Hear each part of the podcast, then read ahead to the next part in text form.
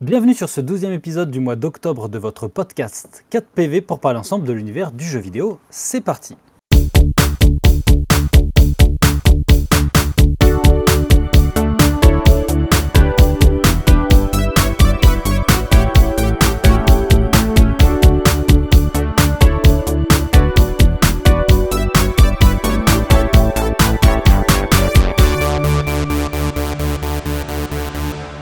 Bienvenue à toutes et à tous pour euh, cet épisode spécial aujourd'hui. Alors, euh, je sais qu'on s'était engagé à faire un épisode spécial sur les boucles temporelles, mais avec nos plannings, tout le monde n'a pas pu finir le jeu Outer Wild qui est cher au cœur de Simon, n'est-ce pas? Tout à fait, oui, le, fameux. Le fameux, et on s'est dit quand même que ce serait dommage de faire l'épisode euh, sans, sans qu'on ait tous fait ce jeu. C'est pourquoi on a choisi de vous proposer un épisode toujours sur une thématique spéciale, mais qui sera plus euh, sur une thématique assez différente, puisque ce sera sur les jeux post-apo. Donc euh, on va parler euh, un peu de cet univers de manière générale avec une trame. Mais avant, je vais accueillir nos trois PV aujourd'hui. Bah, Simon, d'ailleurs, j'ai commencé par toi. comment ça va? Bah écoute, ça va bien, merci. Très content de vous retrouver pour un épisode spécial sur le post-apo. On, on, va bien discuter, je pense. Ouais, un sujet euh, très vaste. On va essayer de ne pas s'étaler pendant des heures. Ouais, ouais, ouais. Mais, euh, il y a moyen de s'étaler pendant des heures, je pense. Mais oui, on va essayer de se contenir. Ah ouais, il y a plein de trucs super intéressants. Et en tout cas, euh, plaisir partagé de, de faire ce nouvel épisode. J'accueille notre deuxième PV. Max, comment ça va? Salut, moi ça va super. Hâte de pouvoir discuter un peu de ce sujet très très vaste effectivement, si on n'est pas timé, ça risque de prendre plusieurs semaines. Hein. On va en tout cas euh, essayer d'être euh, assez précis euh, sur ce qu'on va échanger. Mais oui, un sujet très très vaste, un peu comme les mondes ouverts qu'on retrouve dans la plupart de ces jeux d'ailleurs. Mmh. On aura l'occasion d'y revenir. Et notre troisième PV, Dylan, comment vas-tu? Bien, bonjour tout le monde. Bah, ça va super bien. Pareil, thématique très intéressante. j'ai hâte, j'ai hâte de, de, débattre de tout ça avec vous et, de connaître un peu vos points de vue et, exposer ça au, monde entier. Est-ce que tu en as plutôt gros ou est-ce que tu es plutôt enthousiaste? Non, je suis plutôt enthousiaste. Je pense que c'est un, c'est un, style, euh, je pense que c'est un style qui à la fois rassemble et un peu divise parce que je pense qu'il y a eu autant de... de la politique. non, mais c'est vrai, je pense qu'il y a eu autant de, de, pépites que de grosses daubes sur cette thématique, donc je pense qu'il y a moyen d'en parler, c'est pas mal. je suis d'accord et moi-même, Clément, qui vais vous présenter cette émission. est-ce que tu vas bien, Clément euh, Mais oui, mais moi je vais très bien, merci Dylan. Euh, hâte aussi euh, de, parler. moi, vous savez, j'aime beaucoup ce, thème, le post-apocalyptique, autant film, série que jeu. Mais comme tu le disais, Dylan, c'est un sujet qui est à la fois qui est un peu facile et du coup, bah, il y en a qui se l'approprient. On en a un peu à toutes les sauces, donc il faut savoir faire le tri. Et c'est pas toujours évident, je trouve, dans tout ce qu'on nous propose. ouais c'est vrai. D'ailleurs, pour euh, tous les auditeurs qui ne connaîtraient pas tout cet univers, euh, c'est assez simple. Le, post-apo, c'est un sous-genre de science-fiction qui relate la vie ou la survie après qu'il y ait une catastrophe, euh, soit d'origine naturelle ou d'origine humaine, qui aurait éradiqué presque la totalité de la civilisation. Voilà. Donc, pour ceux qui ne seraient pas à l'aise avec cet univers, ça ressemble à peu près à ça. Merci pour ces précisions. Je vous en prie. Et donc la trame qu'on vous propose pour cette émission, euh, va y avoir notre intro habituel qui est notre euh, jeu euh, blind test où je vais faire écouter à nos 3 PV différents sons de jeux dans la thématique de post-apo. Ils vont devoir trouver à quels jeux sont associés ces sons. Ensuite, on va parler un peu bah, justement le post-apo. Dylan, il a fait un peu l'introduction, mais on va, on va parler un peu c'est quoi le, le post-apocalyptique, comment c'est adapté en jeu et pourquoi c'est un genre qui fonctionne bien justement pour les jeux vidéo. On aura notre pause habituelle de Poker News où je vais proposer des prochaines sorties de jeux à nos 3 PV, toujours sur le thème du post-apo, et on va prendre un peu les impressions à chaud. Et ensuite, on va aborder euh, le thème de est-ce qu'on n'a pas trop justement de, genre de jeu de post-apo ou de, sous-genre de post-apo Est-ce qu'on peut encore innover dans cette thématique euh, dans les jeux vidéo? Et enfin, on terminera un peu avec les jeux auxquels nous on a joué dans cette thématique et si on a aimé ou pas. Très bon programme, encore une fois. Ouais. Mais ouais, concocté euh, euh, en équipe, comme d'habitude. Tout à fait, avec des semaines de préparation. Des semaines très intenses. Au moins, au moins. au moins, voire des mois. Au moins 3 ou 4 réus par semaine. Voilà, là, on est débordé. Et on va passer tout de suite à notre blind test. Alors, messieurs, je vous préviens, je vous ai pas ménagé. Il y a des jeux qui sont assez connus pour la plupart, même, euh, je dirais, ils sont tous assez connus. Après, je sais pas si vous y avez joué ou pas, mais par contre, j'ai essayé de prendre des sons qui sont assez difficiles. Ok, Ok. très bien. Ok. Je pense Mais- qu'on va se faire atomiser par de Dylan. Non, Mais ok, non, non, vas-y. non, non, non, non, non. Ouais, la dernière, vous Ah. dit ça et j'ai pas Bah, gagné. eh, à mon avis, le post-apo, c'est un genre que tu connais bien. Je sais pas C'est vrai. pourquoi, c'est une intuition euh, que j'ai comme ça. C'est vrai. Et c'est vrai que, bon, on va, enfin, on va voir, mais c'est vrai que je, je pense qu'il y a des jeux que Dylan euh, connaît bien. Après, on n'est pas à l'abri d'une surprise, on verra. Mais euh, c'est peut-être des jeux auxquels toi, Simon, je t'ai peut-être un peu moins joué. Je... On va voir. Je pense, ouais. Alors, est-ce que vous êtes prêts? C'est parti. Allez. Très bien. Premier son. Ouvrez bien vos esgourdes. C'est parti. Left 4 Dead, Ouais, exactement. Ah, les Jokers. Exactement. Il est chaud, il est là, il est dans la place. Qu'est-ce que j'avais dit? Qu'est-ce que j'avais dit? Ça commence. Ouais. Donc euh, effectivement, c'est le son que font les Jokers euh, dans Left 4 Dead 2 quand euh, ils vous sautent dessus et qu'il faut se, f- faut se faire délivrer par ses potes. Je sais pas pourquoi moi j'avais Batman en tête, juste parce que c'est Oui, c'est vrai que de Joker. Ouais, c'est vrai que Ah, c'est. Joker. Un peu de Joker sous stéroïdes. Après je me suis dit mais Batman c'est pas post-apo, t'es con quoi. Enfin, bref. Ah, il y aurait moyen, je pense, de trouver un Batman post-apo, mais peut-être pas en jeu, mais Zombie Ouais. Batman. Peut-être en comics. Ouais. deuxième son. Vous êtes prêts? Allez. Soyez vifs, la compétition est rude.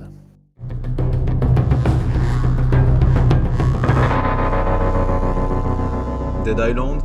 Non, Euh, Fallout. non plus. Non, On a dit que Euh, c'était Mad Max. post-apo. non plus. On est que dans le post-apo. Rage. Non, Métro. Non plus. Horizon. Non plus. Hmm. Est-ce que Hmm. ce serait possible de le remettre, s'il te plaît, Clément? Tout à fait, avec plaisir.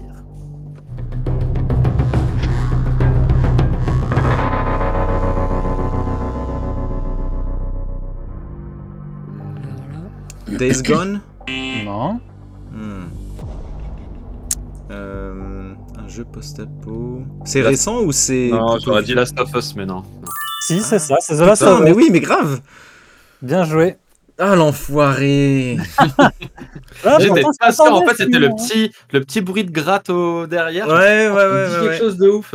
Ouais, c'est exactement ça, le petit riff de guitare, je trouve, là, on retrouve Mm. parce qu'après les percussions, bon, les percussions, euh, tu peux pas trop faire la différence Oui, entre d'autres percussions oui. dans un jeu, mais le petit riff de guitare à la fin. Oui, c'est vrai. Oui, oui. Putain, Donc mais The Last of Us, le premier sur PlayStation 3. c'est peut-être un des seuls jeux post-apo que j'ai fait et euh, je suis pas foutu de le dire quoi. Et tu l'as raté. C'est dur. c'est pas Aïe, grave, c'est pas fini. Il nous reste encore donc euh, quatre sons, puisque c'était le deuxième son là que- qu'on vient de faire. Et donc là, nous passons au troisième son. C'est parti.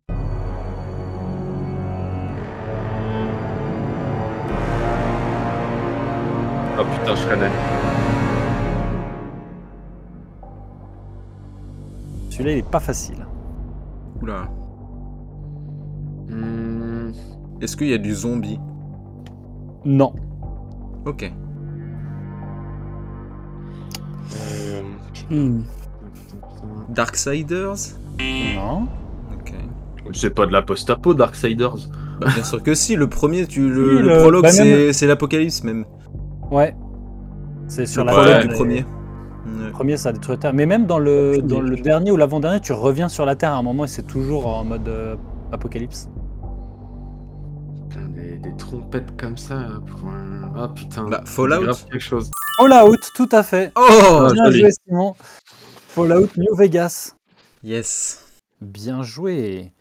Donc, c'était le son numéro 3. Donc, les scores, Dylan est à 2 points, Simon 1 point et Max 0 points. Bah, Max Ah bah alors là, euh, j'ai- c'est des jeux que j'ai jamais touchés, donc euh, Ouais, je comprends ça que c'est un peu plus difficile, mais t'inquiète, un jour, on, on fera un, un- un blind test euh, jeu indé obscur euh, euh, slash.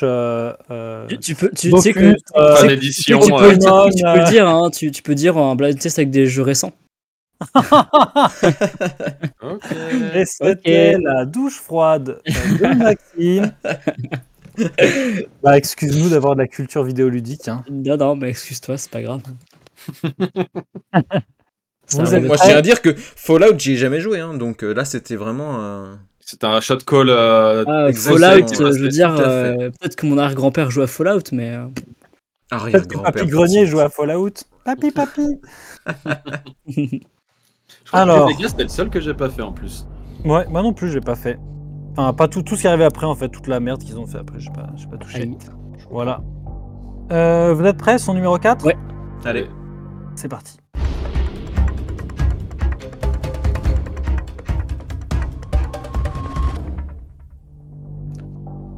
on dirait un truc à l'Uncharted, mais c'est pas post-apo ça.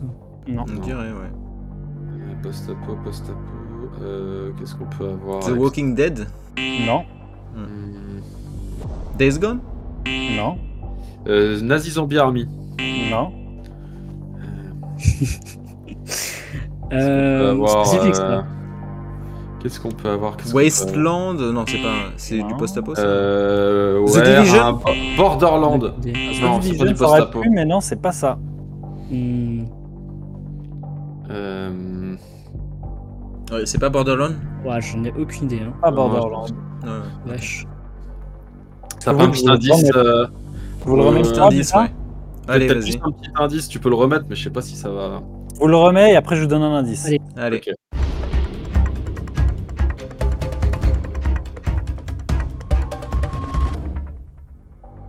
Isis Alors, euh, qu'est-ce que je peux vous donner comme Comment s'appelait ce jeu-là De- Euh, Death Stranding? Non. Hmm. Euh, je vais juste. Parce que je voudrais pas vous donner un indice trop facile. Euh, Est-ce que si je trouve le studio ou qu'est-ce que je peux vous dire? Hmm, C'est un jeu récent ou c'est un vieux jeu encore? C'est un jeu qui est sorti en 2017. Ok. Ah ouais, ouais. ok. Ok. Euh, comment vous aiguiller sans que ce soit trop facile? Les développeurs, c'est Guerrilla Games. Ah, mais c'est Horizon Exactement, c'est Horizon. Ah. Bien. Ok. Bah, félicitations, Simon, bien joué. Bravo. Merci. Bien trouvé. C'était Horizon que- et j'ai j'ai choisi un son qui était euh, plus difficile. Comme pour The Last of Us, que ce soit pas trop évident. Un jeu On auquel j'ai mode joué hardcore, 15 on peut minutes. C'est vrai? Ouais. J'ai Ah la joué vache. 15 minutes, après j'ai arrêté. Je me suis dit, non, c'est bon, c'est pas pour moi. Ah, Tant Je pis. comprends. Moi j'ai un peu de mal à m'y mettre, mais après une fois que j'étais dedans, j'ai j'ai bien aimé. Après j'ai fait que la quête principale. Ouais. Faudrait peut-être que je le retente, euh, je sais pas. En Donc faisant là- que la quête principale aussi. Ouais, franchement, ça, je trouve que comme ça, l'histoire est sympa et c'est pas mal. Tu t'embêtes pas avec le reste. Ouais. Nous avons donc euh, Dylan et Simon à égalité Bien joué. avec deux points chacun. C'est la guerre. reste- Fort, très fort. C'est la guerre. La bagarre C'est la grosse bagarre et il nous reste encore euh, deux sons à écouter, deux extraits. Attention, c'est parti pour le cinquième. C'est parti.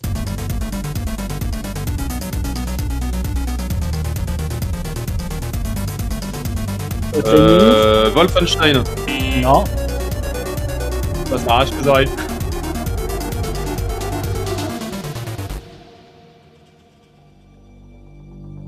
Euh, Doom. c'est pas Doom. Euh... Duke Ouais, Nukem C'est pas Duke Nukem. Aucune idée. Waouh. Pas Wolfenstein. Qu'est-ce que ça peut être d'autre? Metal Slug. Non.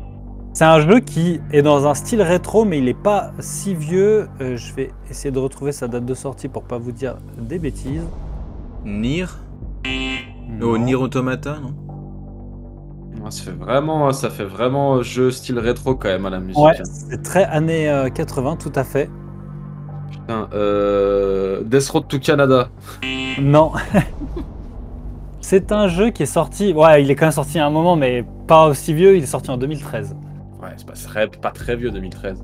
2013, c'est un jeu 2013. solo. Il y a 10 ans. hein. C'est Un jeu sous l'eau solo, pardon. Un jeu solo. Ah. Ah, ok. Jeu Un solo. FPS. C'est un jeu où ils ont eu un parti pris euh, de, de DA assez particulière. On les attendait Mirror's pas Edge là-dessus. Non, pas Hmm. Mirror's Edge. Mad Euh, World, non. Non, Non, tout. c'est une licence Ubisoft. Euh, Ah, J'en ai aucune idée. Il a. Moi, c'est vrai que pour moi, il était un peu passé inaperçu. Je l'avais quand même testé, je l'avais trouvé marrant. Il est un peu second degré, années 80, euh, euh, Synthwave. Euh, non, coup. mais c'est une licence qui. Ah, mais est- c'est pas genre Far, Far Cry C'est Far Cry, exactement. Ah putain, Oh, oui, c'est putain. Far- Ah mais oui, mais putain, mais je vois très bien ce putain de Far Cry, comment Hein il s'appelle C'est une extension du 3, c'est euh, Oui, oui, c'est euh, dans les années 80, tu Blood dis Dragon ou un truc comme ça, non ça, Ouais, ouais, ouais. Far Cry. Blood Dragon. Ah, putain. Exactement. Joli. Une extension euh, du 3 qu'ils avaient fait vraiment en mode années 80 et puis euh, oui il était bien- En vrai, il était vraiment bien. Moi, j'avais kiffé Mais cette ouais. extension. il était super drôle, c'était grosse autodérision. Et vous savez quoi, pour pimenter le jeu, comme Simon a trouvé Far Cry, mais que toi Dylan tu as trouvé que c'était Blood Dragon, je vous mets un point chacun, ce qui fait que vous Non. êtes toujours à égalité. Putain, Ah, ok, ok, ok, ça me va. la pression. La pression, donc soit vous resterez à égalité si jamais euh, Max euh, sort des fourrés et vous subtilise le dernier point, Ok. soit nous aurons un vainqueur. On peut dire que le dernier son, il vaut 5 points. Comme ça, si Max il le trouve, il gagne. Allez, on peut se dire ça, c'est euh. Histoire de vraiment Let's pimenter go. des trucs. Allez, vas-y. On est fou. Vous êtes parti, son numéro 6 et dernier son. Attention, c'est parti. Métro. Non.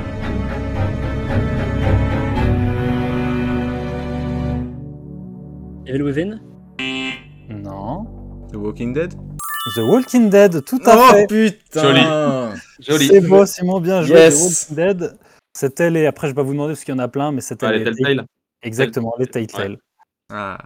Et d'ailleurs, j'ai fait la saison joué. 1 de ce jeu. euh, et, euh, très très bon jeu. Ouais. Franchement, c'était très bon jeu à l'époque. Moi, j'avais essayé de les refaire. Ça, ça, a ça, bien, ça a pas très bien vieilli quand même. Ouais, ouais, ouais. Euh, mais après, je sais qu'ils ont un peu changé leur méthode sur le prochain Telltale qu'ils ont fait là sur euh, The Expense, qui est basé sur la série euh, Ah, qui est ouais. adaptée elle-même d'un livre, dans un univers plutôt science-fiction qui a l'air pas mal. Là. Bref. Donc, euh, euh, dans- D'ailleurs, dans l'univers des Walking Dead, je- si vous voulez le faire, il y en a un, il y a un jeu VR qui s'appelle Saints and Sinners, qui Ouais. est vraiment, vraiment un très bon jeu VR. Ouais, je suis d'accord. J'avais joué aussi, c'était très très cool. Mm.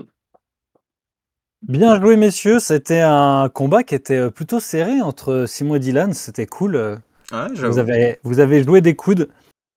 Et donc, Simon, tu es le vainqueur. Bon, du coup, ça va pas déterminer l'ordre de passage puisque on a une Ah ouais. thématique partagée, Bravo, bravo. mais c'est la gloire éternelle. Tu euh, vois, je suis pas si, euh, je suis pas si euh, imprenable que ça. hein. Tout à fait, tout à fait. Je, je retire Mes tout ce que j'ai dit. étaient, euh, mes extraits, c'est dur. Ouais, tu- le- là, c'était difficile. Je vous ai pas ménagé.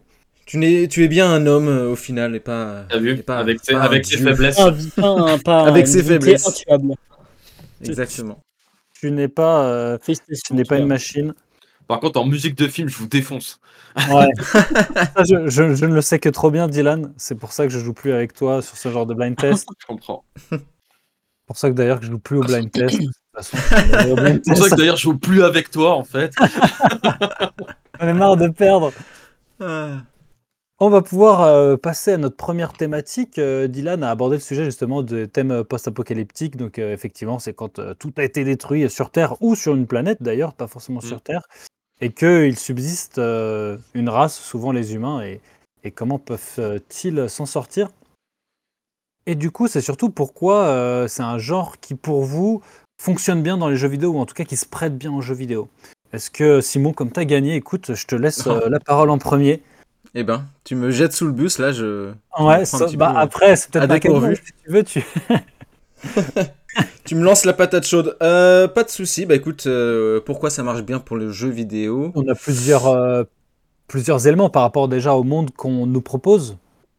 Oui, oui, bah déjà, oui, c'est toujours sympa d'explorer un monde qu'on connaît, mais sous une facette différente, et encore plus sous une facette bah, de après une apocalypse. Donc, euh, en général, tout est complètement détruit. Donc, ce, ce qui permet déjà, en termes de level design, de proposer des, des choses un peu euh, Ouais. intéressantes, et aussi notamment en termes de, euh, de narration environnementale. Et puis même techniquement, des fois, ça peut être aussi euh, une facilité parce que tu dis, bah, c'est post-apo, tout est cassé, donc en fait, t'as pas besoin de te créer une ville euh, procédurale euh, énorme avec plein de gens dedans. Ouais, ouais, mais d'ailleurs, mais tout est cassé, mais pas forcément, tu sais. euh, Non, des fois, on peut très bien être dans le post-apo, mais lointain, où il y a une civilisation qui a subsisté, qui a reconstruit, justement, mais là, du coup, tu découvres Mm. un tout autre univers, même si ça reste dans le, dans le post-apo. Mais du coup, oui, je pense que ça se prête déjà bien, oui, pour le setting. Mm. Et puis après, bah, forcément, tout ce qui en découle, toutes les actions qu'on va faire dans le jeu, euh, en général, ce sont des jeux qui sont quand même violents, dans lesquels on va devoir tabasser du monstre ou des, des ennemis euh, humains. Mhm. Donc forcément, ça, ce sont des actions qui sont euh, qui se prêtent vachement bien aux jeux vidéo. Donc euh, ouais, ouais, c'est pour ça que ça, ça marche bien, je pense. Mais bon, il y a Mm. plein, plein d'autres raisons aussi. Là, Il y a j'en ai donné euh, une ou deux, mais est-ce que Dylan, toi, t'as- t'as- comment tu, tu voyais Ben, bah moi je vois le truc assez simplement, c'est vrai que le monde post-apocalyptique, déjà tu es sur un délire science-fiction, donc tu es quand même, je trouve quand tu es un développeur et même tu dois faire une narration, tu es quand même hyper euh, libre dans ce que tu peux faire, parce que tu peux, ré- tu peux être sur un délire post-apocalyptique genre euh, euh, guerre nucléaire, tu peux être sur un délire euh, post-apocalyptique euh, d'une d'une épidémie et toutes ces choses-là, donc bah Mhm. déjà tu as la flopée de tous les jeux avec des zombies, et tout le monde sait Ouais. que les jeux avec les zombies, ben, c'est quand même une recette qui fonctionne. Bon, le problème, c'est que c'est toujours pareil, une recette qui fonctionne, si tu la gères pas parfaitement, ça peut être vite indigeste. Donc, euh, donc il y a ça, il y a les jeux de zombies qui sont super intéressants. Après, je trouve ça cool aussi parce que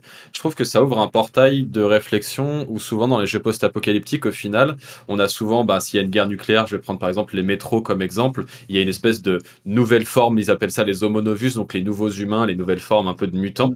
Il y a Ouais. ça, et il y a aussi de devoir gérer aussi l'être humain et, et ses vices, et je trouve ça hyper intéressant parce que dans les jeux post-apocalyptiques, tu peux vachement osciller entre juste du défonçage de monstres et du coup voir comment le monde a évolué euh, sans l'aide de l'humanité, et à la fois aussi ce côté de comment l'humanité a évolué et comment ils sont, enfin comment l'être humain est capable de puterie quand il se retrouve retranché. Et du coup, euh, je trouve qu'un petit peu jouer sur ce miroir, par exemple, euh, on peut l'avoir dans les Last of Us, où on oscille Mm. entre des phases de gameplay contre des zombies, après des phases de gameplay contre les humains. Ouais. Et je trouve que c'est pas mal pour fondre et, et diversifier un jeu, je trouve. Ouais. C'est vrai que ça rejoint un peu la thématique qu'aborde beaucoup Walking Dead, c'est que un peu de mettre en avant, est-ce que dans un monde post-apocalyptique, euh, le, enfin, le danger vient pas forcément que bah, des zombies là dans ce cas-là, mais il peut aussi, comme tu dis, euh, venir aussi euh, des autres humains qui essaient de survivre. Exactement. Bah, tu Mm. regardes par exemple le jeu qui s'appelle Daisy, qui est un jeu, bon, après, Ouais. voilà, il a ses défauts et tout. Mais Daisy mettait en gros, euh, t'étais dans un monde post-apocalyptique, dans une espèce de, de- de vieille île euh, ou une vieille ville euh, euh, russe. Et en fait, du coup, tu te retrouves à devoir loot et le matériel et le loot de manière générale est très rare. Donc en fait, tu te retrouves à avoir des comportements humains qui seraient vachement similaires à une phase d'apocalypse parce que bah, dès que tu croises un vrai joueur, ben, tu vas être sans pitié en fait, vu que tu veux pas lâcher ni tes armes ni ton matos ou trucs comme ça. Mais en fait, tu vas buter sans trop de sommation ou tu vas te faire très peu d'amis parce qu'en fait, ben, t'as le- entre guillemets, le matériel que tu as sur toi, il a tellement de valeur que ben, les interactions sociales vont être surtout du Ah putain, je veux pas qu'ils prennent ma bouffe ou je veux pas qu'ils prennent mon eau parce Ouais. que ben, c'est, je pense, comme ça qu'on. Enfin, je pense que l'humanité agirait énormément comme ça dans, dans le cadre d'une, Bah, vraie apocalypse, quoi. T'avoue que, enfin, là-dessus, après, euh, c'est après, ça- c'est un débat plus philosophique, Mm. mais euh, je, je pense que le cinéma et les jeux ont beaucoup euh, euh, poussé dans cet angle-là Oui, parce que oui. c'est un angle qui, bah, c'est plus sympa si tu vois des gens qui s'entraident et que c'est les bisounours, bah, tu vas pas forcément regarder le film ou jouer au jeu. Mais Ouais. après, ils se sont rendus compte quand même que quand il y a des gros cataclysmes dans des villes, les gens ont plutôt tendance à être solidaires et c'est plutôt un plus petit pourcentage de la population qui, qui vole et qui pille. Et enfin, je suis pas sûr. que- Enfin, moi, je sais pas, je suis partagé dans la vraie vie, je sais Ah, pas. mais sur, le- sur le long terme, avec des monstres et des trucs comme ça, je sais pas, tu vois. Genre vraiment euh, 50 ans après, euh, Ouais, a vraiment plus de bouffe, plus rien. Est-ce que tu vois, c'est en mode c'est un peu toi ou l'autre, euh, Mm, un peu comme tu as dans les jeux au final, c'est un peu, Ah ouais, euh, un peu souvent, euh, c'est un peu toi, toi, toi et ta chance, quoi. Ouais, c'est une bonne question, mais c'est vrai qu'en tout cas, c'est l'occasion avec le jeu, même si ça reste un jeu vidéo, bah des fois de soulever un peu aussi ces questions, effectivement, euh, et c'est un peu le cas dans The Last of Us, surtout le deuxième, c'est jusqu'où tu es prêt à aller, ou comme dans, dans, dans Daisy, jusqu'où tu serais prêt à aller, même si c'est un Ouais. jeu, pour ta survie. C'est vrai. Après, bon, The Last of Us, c'est quand même. euh, Bon, t'as t'as- t'as l'histoire qui, qui t'est racontée, je vais pas la spoiler parce que je crois que Max, toi, tu l'as pas encore fait. Non. Mais euh, euh, t'es censé quand même avoir des remords, etc. Enfin, euh, décider à la fin de. Enfin, bref, la fin de The Last of Us 2, quoi, vous savez de, de quoi je parle. Mm, oui. Mais au final, pendant tout le jeu, t'as quand même zigouillé, euh, enfin, je sais pas combien de, de bonhommes et tout, euh, parfois sans, euh, sans arrière-pensée.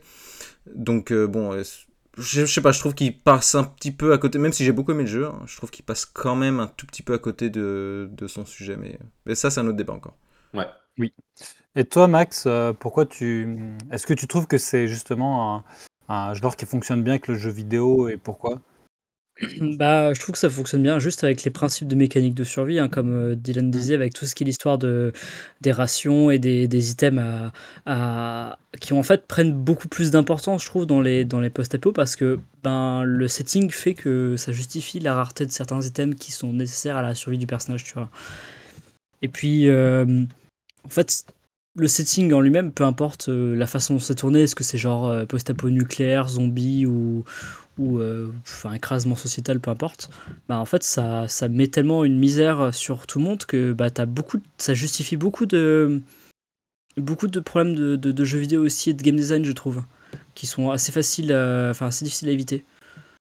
Donc euh, je trouve que comme- globalement ça fait, Comme quoi? Bah par exemple.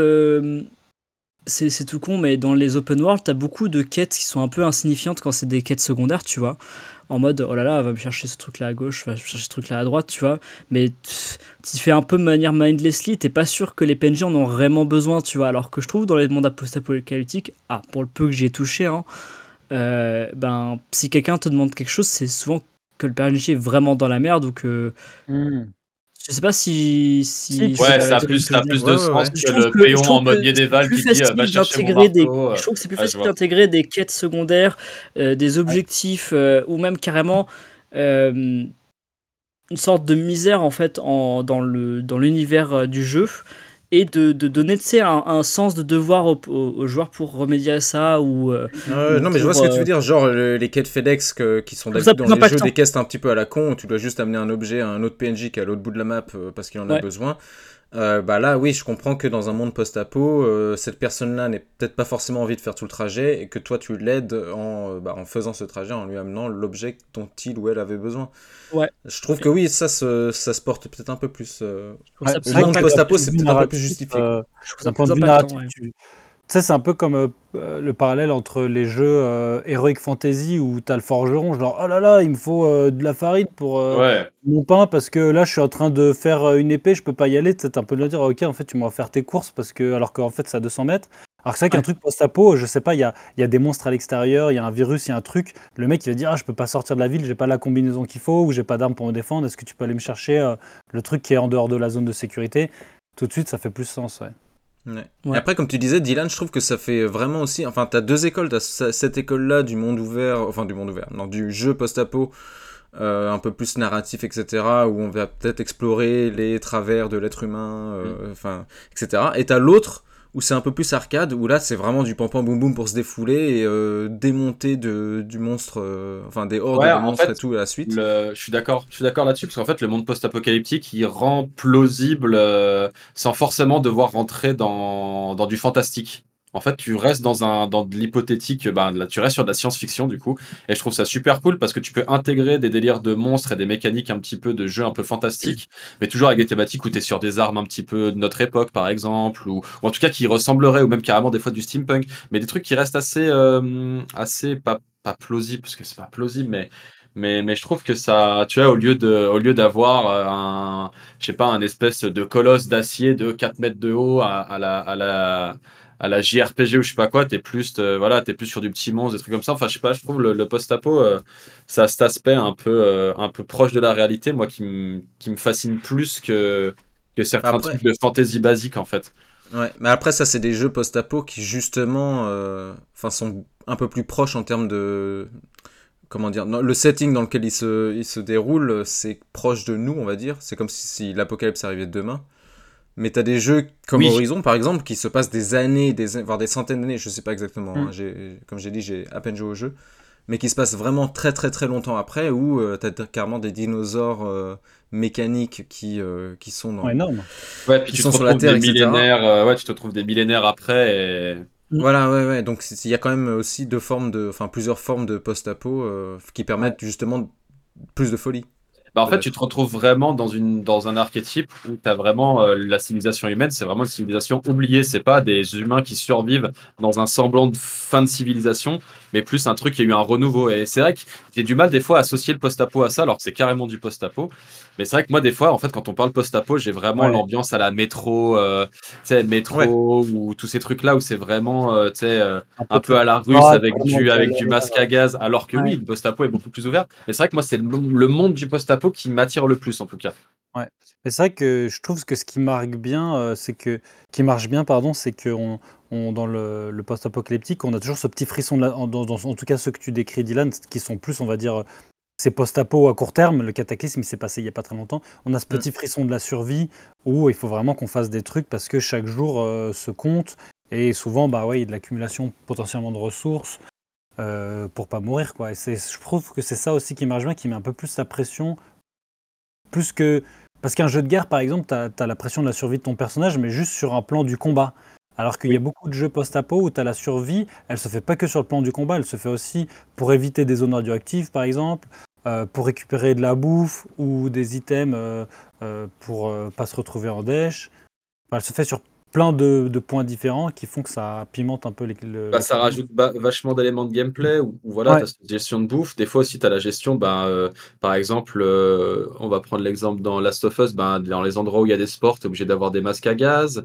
Euh, il y a des jeux où tu as des gestions un petit peu voilà, d'oxygène, tous ces trucs-là. Et après, je dis pas, hein, c'est pas le monde post-apocalyptique qui a, qui a, inventé, qui a inventé ces. Enfin, les jeux post-apo qui ont mm. inventé ces mécaniques-là. Mais c'est vrai que les mécaniques de survie sont vachement intéressantes. Déjà, tu te retrouves vachement dans des. Enfin, les jeux de survie post-apo apocalyptique, du coup, en côté euh, très immersif que je trouve très agréable. Et du coup, ouais, tu rajoutes des, tu rajoutes vraiment des, des accès, enfin des axes de, de, gameplay très, très, euh, très dans les trucs euh, où au final, ce qui peut paraître super banal dans la, dans la vie, tu te dis, bah ouais, c'est vrai que dans un jeu, en fait, dans cette situation-là, juste de l'eau déjà, bah faut que mon eau, elle soit pas daubée, faut que ma viande, elle soit, enfin, tu as tous ces trucs-là et, c'est vrai que dans, dans, dans, les gros jeux de survie, ouais, je trouve ça super cool quand même. Ouais, après, c'est vrai que ça, c'est peut-être un sous-genre du post-apo. Où, enfin, parce que dans le post-apo, tu as, beaucoup de jeux comme ça, comme tu dis, de, où tu dois gérer des ressources, etc., gérer ta survie. Mais tu as aussi d'autres jeux qui proposent quand même une aventure différente, où carrément, tu pas besoin de te préoccuper de ta survie euh, vraiment au compte-goutte. Et euh, qui propose vraiment. Oui, voilà, comme The Last of Us ou euh, Death Stranding, par exemple, qui prend pas du tout ça en compte mm. et qui propose vraiment une approche nouvelle. Mm. Et c'est vrai que tu, ça mêle pas mal de, de de possibilités différentes. Et après, ça, ça peut s'axer. Bah, The Last of Us, on a quand même plus resté. Euh, euh tu as toute la narration, mais on reste plutôt sur du combat. Et après, tu as des jeux comme The Long Dark, où là, tu n'as quasiment pas de combat. En fait, on est vraiment sur de la survie pure et dure, où mm. c'est que euh, récupérer des éléments de survie, euh, fabriquer des éléments de survie. Et, et, là, on est vraiment plus sur, sur, ouais, sur de la survie pure et pas du tout du combat. Et c'est ça qui est cool aussi, je trouve, avec cette thématique, c'est que tu peux quand même un peu l'explorer sur ce qui t'intéresse le plus, c'est un éventail qui est assez large finalement. Ouais. Est-ce que vous, vous considéreriez vous, euh, est-ce que vous considéreriez, putain, j'arrive pas à parler. Est-ce que vous considérez Dead Rising comme euh, du post-apo? Bah, en soi, ouais, c'est un, post-apocalyptique dans le sens où bah, c'est, ça reste un jeu de zombies où il y a une, il y a une infection et puis bah, tout le monde s'est transformé zombie. Et comme tu dis, bah oui, t'es pas sur un axe de survie parce que tu mets des tronçonneuses au bout d'une pagaie. Quelque chose que, que oui, personne ne, fait, ne, serait capable de faire. Donc ouais, c'est vrai que euh, après, c'est vraiment euh, Dead Rising, en fait, tu tombes dans le, t'es dans le nanaresque zombie au final. Ouais.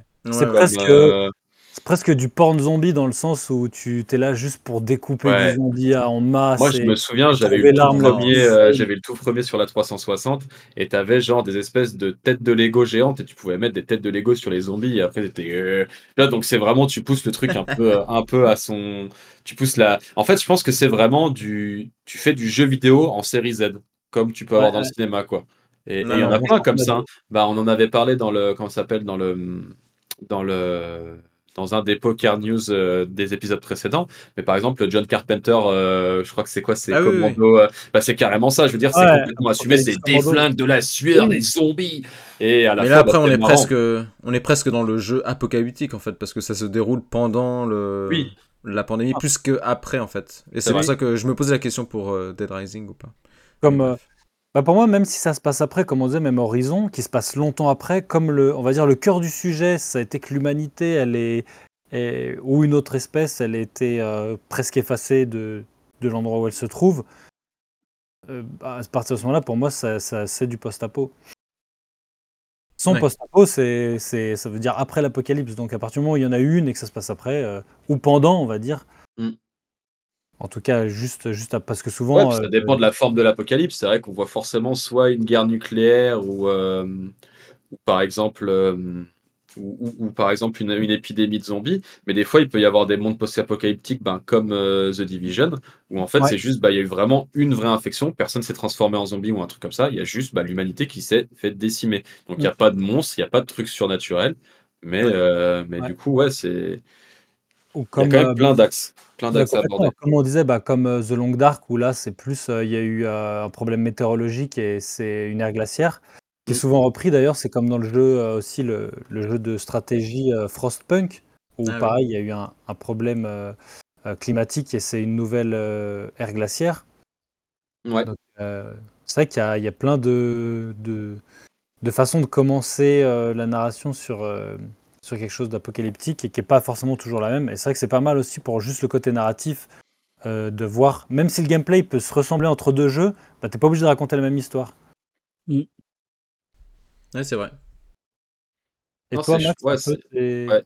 tes Pardon? expériences dans les jeux post-apo, est-ce que tu en as quand même quelques-unes euh Pas grand chose, franchement, en y réfléchissant, c'est surtout là, ma... avec ma dernière expérience avec Stalker, Ouais. c'était, je pense, peut-être ma seule expérience en post-apo. Euh, Ah, c'est une bonne expérience et je trouve que c'est un des, même, un des euh, pionniers qui a, pour moi, ça fait partie d'un des piliers qui a, qui a démocratisé le genre, mine de rien, Stalker. Peut-être, j'ai pas fait les, les premiers, les originels, moi je joue sur la version euh, fan-made.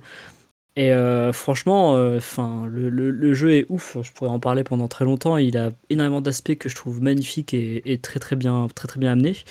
Et, euh, et en fait, c'est en, en- je sais pas comment sont les autres jeux en post-apo, mais euh, je trouve que la façon dont le, le world building il est fait, ça te ramène à, à un, à un sentiment de vulnéra- vulnérabilité et de, de mortalité en fait. C'est-à-dire que ton personnage, il est vraiment. Enfin, t'es aussi mortel que n'importe quelle personne ou n'importe quel truc qui vit en fait dans le jeu, dans, dans l'univers de Stalker quand Mm. tu joues.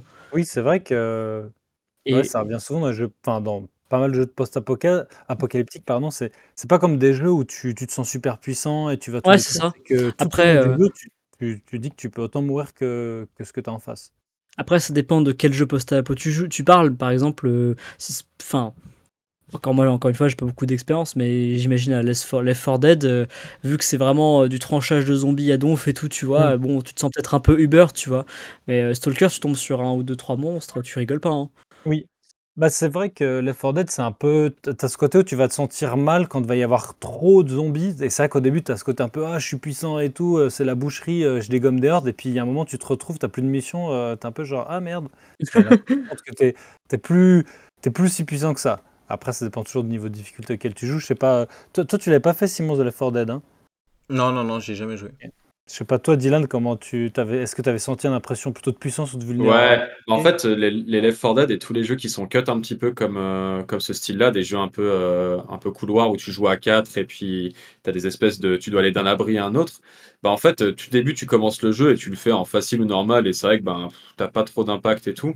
Après, quand tu commences un peu à pousser les difficultés, ben, euh, tu as le friendly fire, donc faut faire gaffe à pas tirer sur ton pote. Au final, dès qu'il y a un infecté de base, il te met un coup, euh, tu perds un quart de ta vie. Enfin, le, le jeu, quand tu pousses la difficulté dans ces jeux-là, tout le monde pense qu'un Left 4 Dead, c'est genre euh, gros débile. Tu- Bon, c'est ok, c'est quand même du gros défonçage de zombies, on est d'accord. Mais faut pas croire que ce soit dénué de stratégie et de technique. C'est des jeux quand même qui demandent beaucoup de. Un peu comme les Vermintide, un petit peu comme aussi on avait fait Back 4 Blood. Back 4 Blood demande Ouais, beaucoup ouais. de cohésion d'équipe quand tu montes la difficulté. Donc, non, franchement, euh, je trouve que c'est des jeux qui peuvent paraître bourrins et qui, au final, en augmentant un peu la difficulté, euh, ajoutent un petit peu de, de, de, de fil à retordre aux joueurs Ouais. et, et- et- et changent beaucoup l'aspect du gameplay. Ouais, donc euh, il y a...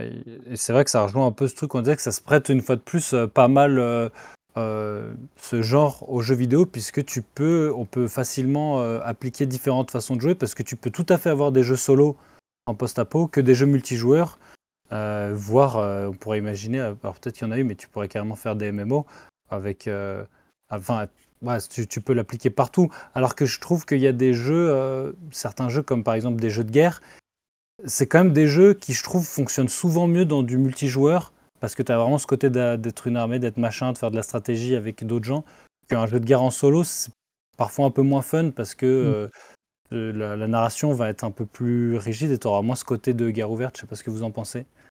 Ouais. C'est-à-dire un jeu de guerre en solo? Bah, c'est-à-dire qu'il y, y a des très bons jeux de guerre où tu joues en solo, mais je trouve que le thème de la guerre se prête plus facilement à des jeux multijoueurs. En tout cas, moi, dans les expériences que j'ai eues, elles étaient plus fortes en multijoueur parce que tu as vraiment le côté d'être avec euh, euh, des amis euh, et tu vas à la guerre et, et tu fais des stratégies, justement. Alors que je trouve que le post-apo, il peut vraiment aller partout parce que autant tu peux avoir cette sensation d'équipe et tu survis en équipe justement dans la 4 Dead ou un autre jeu, autant ça se prête super bien à un jeu solo parce que tu vas avoir Ouais. ce côté oppressant de la survie où tu es vraiment tout seul et il faut que tu te démerdes. Ah, puis tu peux l'appliquer à plein de styles, de, à plein de genres différents. Là, tu viens de le dire, c'est euh, t'as des bon, t'as des jeux solo en monde ouvert, des jeux solo en monde un peu plus fermé, on va dire, des jeux euh, de stratégie comme Frostpunk aussi. euh, Enfin, tu peux appliquer vraiment la sauce post-apo à n'importe quel euh, Ouais, fait, genre de, un- de jeu vidéo, quoi.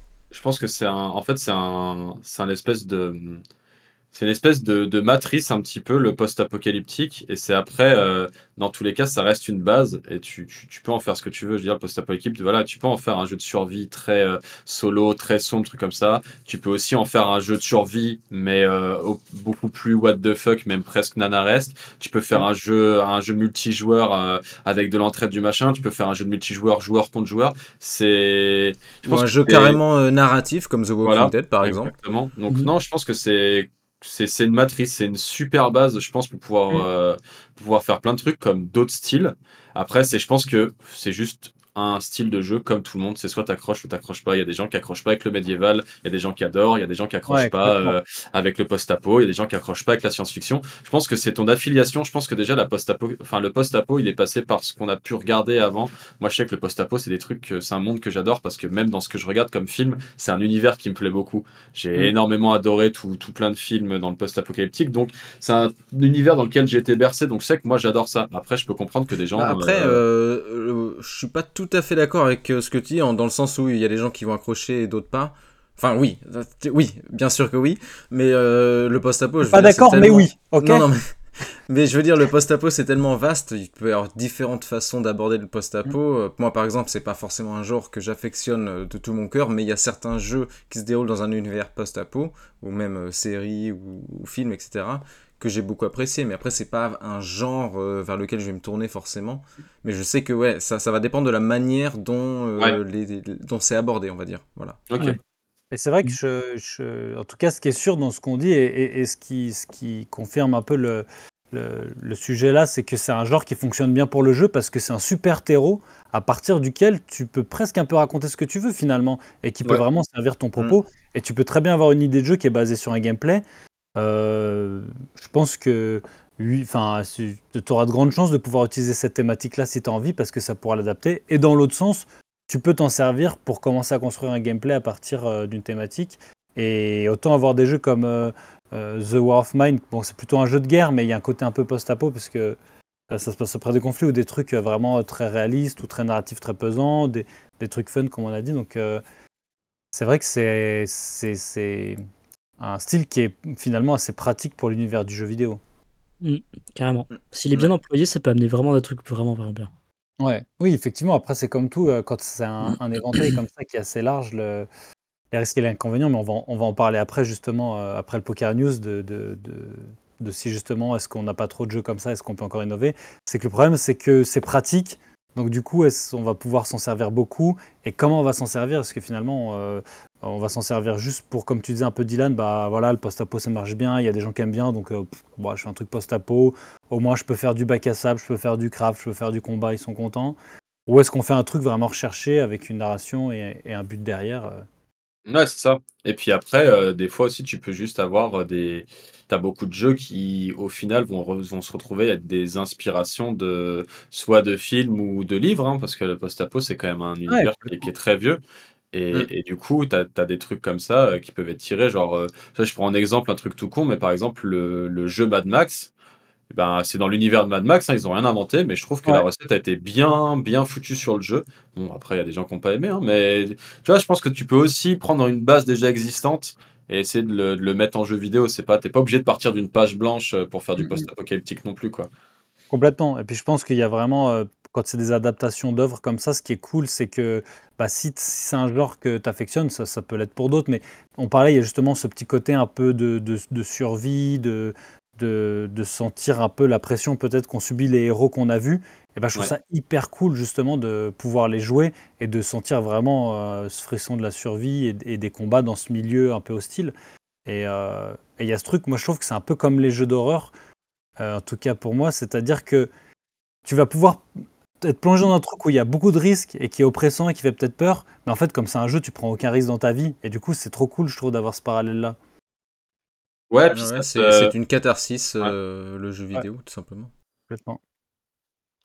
Et ça permet, euh, ça permet aussi, je pense, de, de prendre, de prendre l'ampleur de, de, de, enfin, dans la société dans laquelle on évolue, le, le jour où elle s'écroule, bah, comment, euh, comment, comment ça peut finir? Et du coup, c'est un peu. Moi, je trouve ça. C'est ça, ça, que je trouve captivant dans, dans le post-apo. C'est un peu. Euh, au final, euh, quand tu enlèves, quand enlèves un gouvernement et quand tu enlèves des choses préétablies, bah, qu'est-ce qui reste au final? Et Je trouve que, que certains jeux arrivent à bien aborder. Et, moi, je trouve ça cool. Quoi.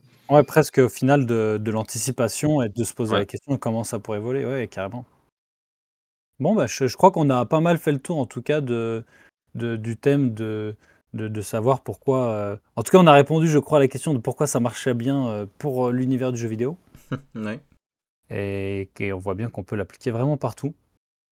Et je vous propose de faire, pour enchaîner, notre interlude Poker News, où on va continuer de parler de jeux post-apo. Et là, on va aller un peu plus se projeter concrètement sur des jeux qui vont sortir. Alors, certains dans longtemps, et je vais pouvoir euh, vous les présenter, même si je sais que vous avez déjà euh, jeté un œil euh, a priori un peu sur les bandes annonces et les teasers que je vous ai proposés. Donc comme l'avait dit Dylan, effectivement, il n'y a pas beaucoup de gameplay encore sur ces jeux, donc c'est difficile de se faire une opinion.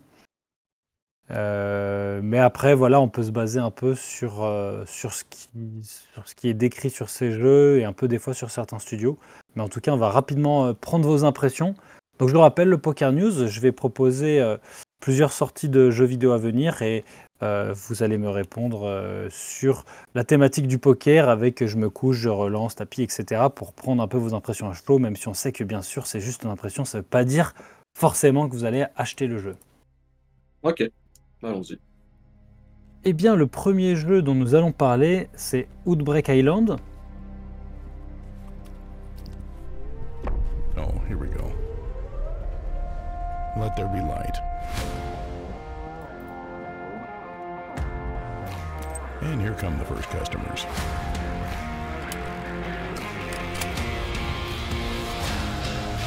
Enjoy your meal. So, how do I start my day on the island?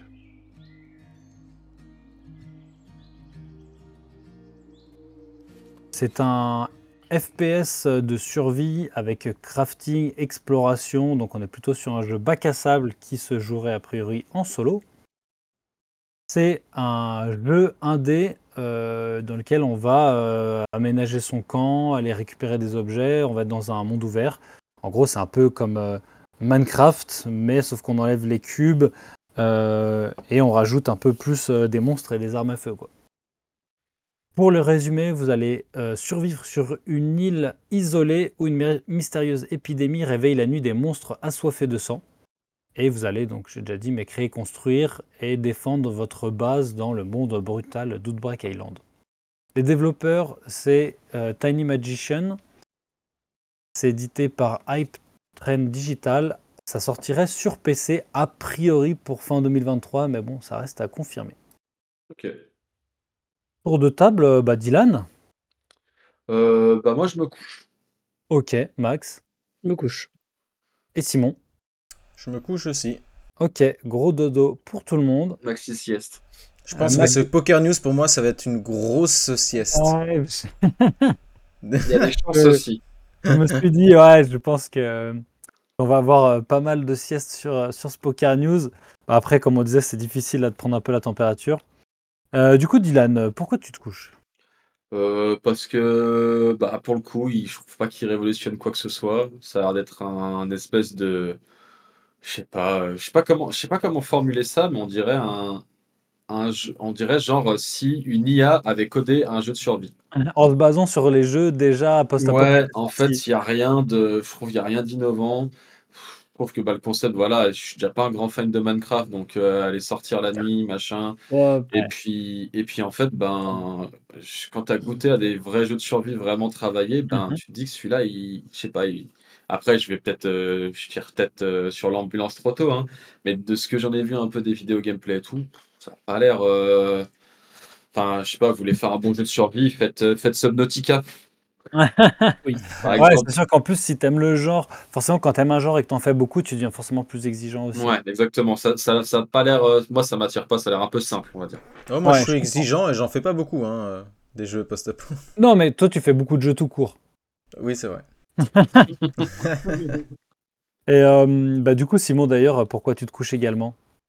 Bah, franchement, Dylan, il a à peu près tout résumé. hein. C'est vrai que Mm. le trailer que tu nous as partagé, franchement, ça envoie pas non plus du rêve. Je trouve que le jeu visuellement, il est pas si dégueulasse que ça. Euh, après, je sais pas. Ouais, mais il est pas euh, très beau non plus, quand même. hein. Oui, oui. Après, bon, voilà, je connais pas du tout le studio qu'il a fait, donc ça se trouve, c'est un tout petit studio, j'en sais- rien.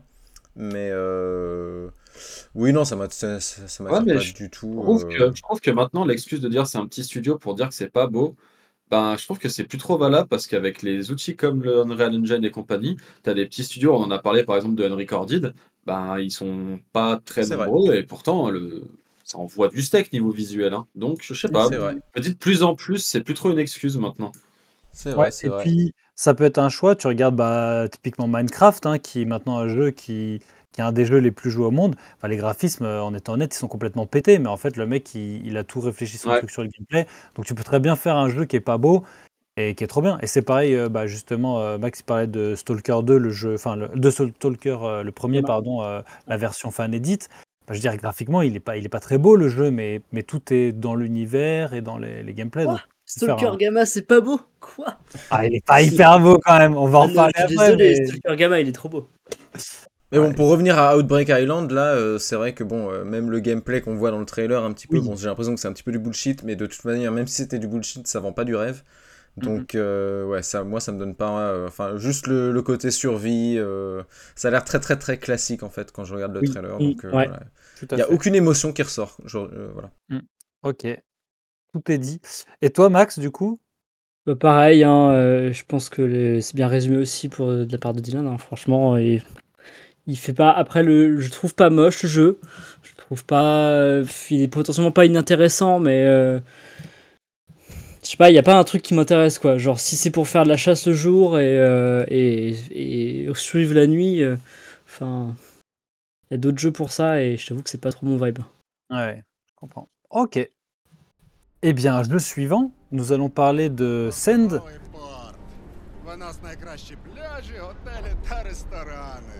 Файно! Замовлю собі багатського м'яса та пива. А ви що, хлопці? Ну, раз ми ліпші, то попали себе шампанським і морським оленем. А ти ж, Петро, А я, як завжди, маленьку банушу хочу. йой, то ж ресторани не корчма. Може ресторан бути найліпшим, якщо бануша немає.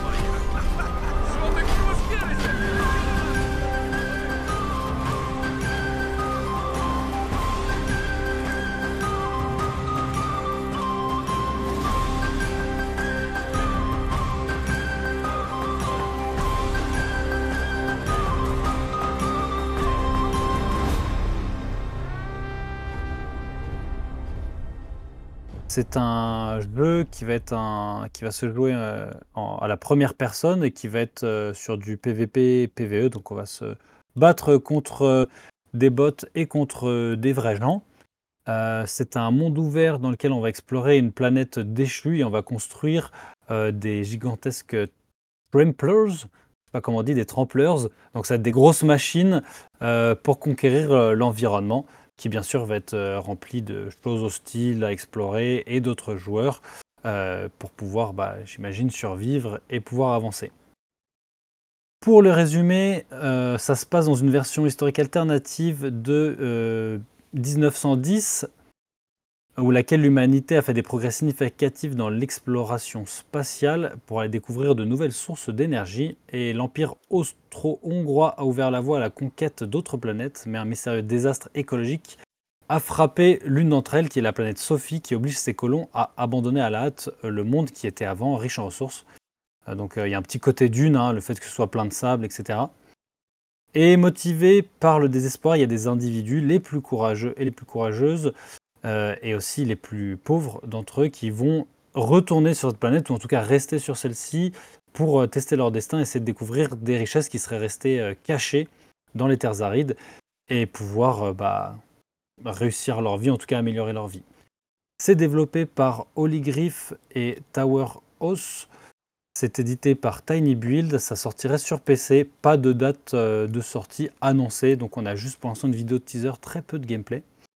Euh, Max, qu'est-ce que t'en dis de Send?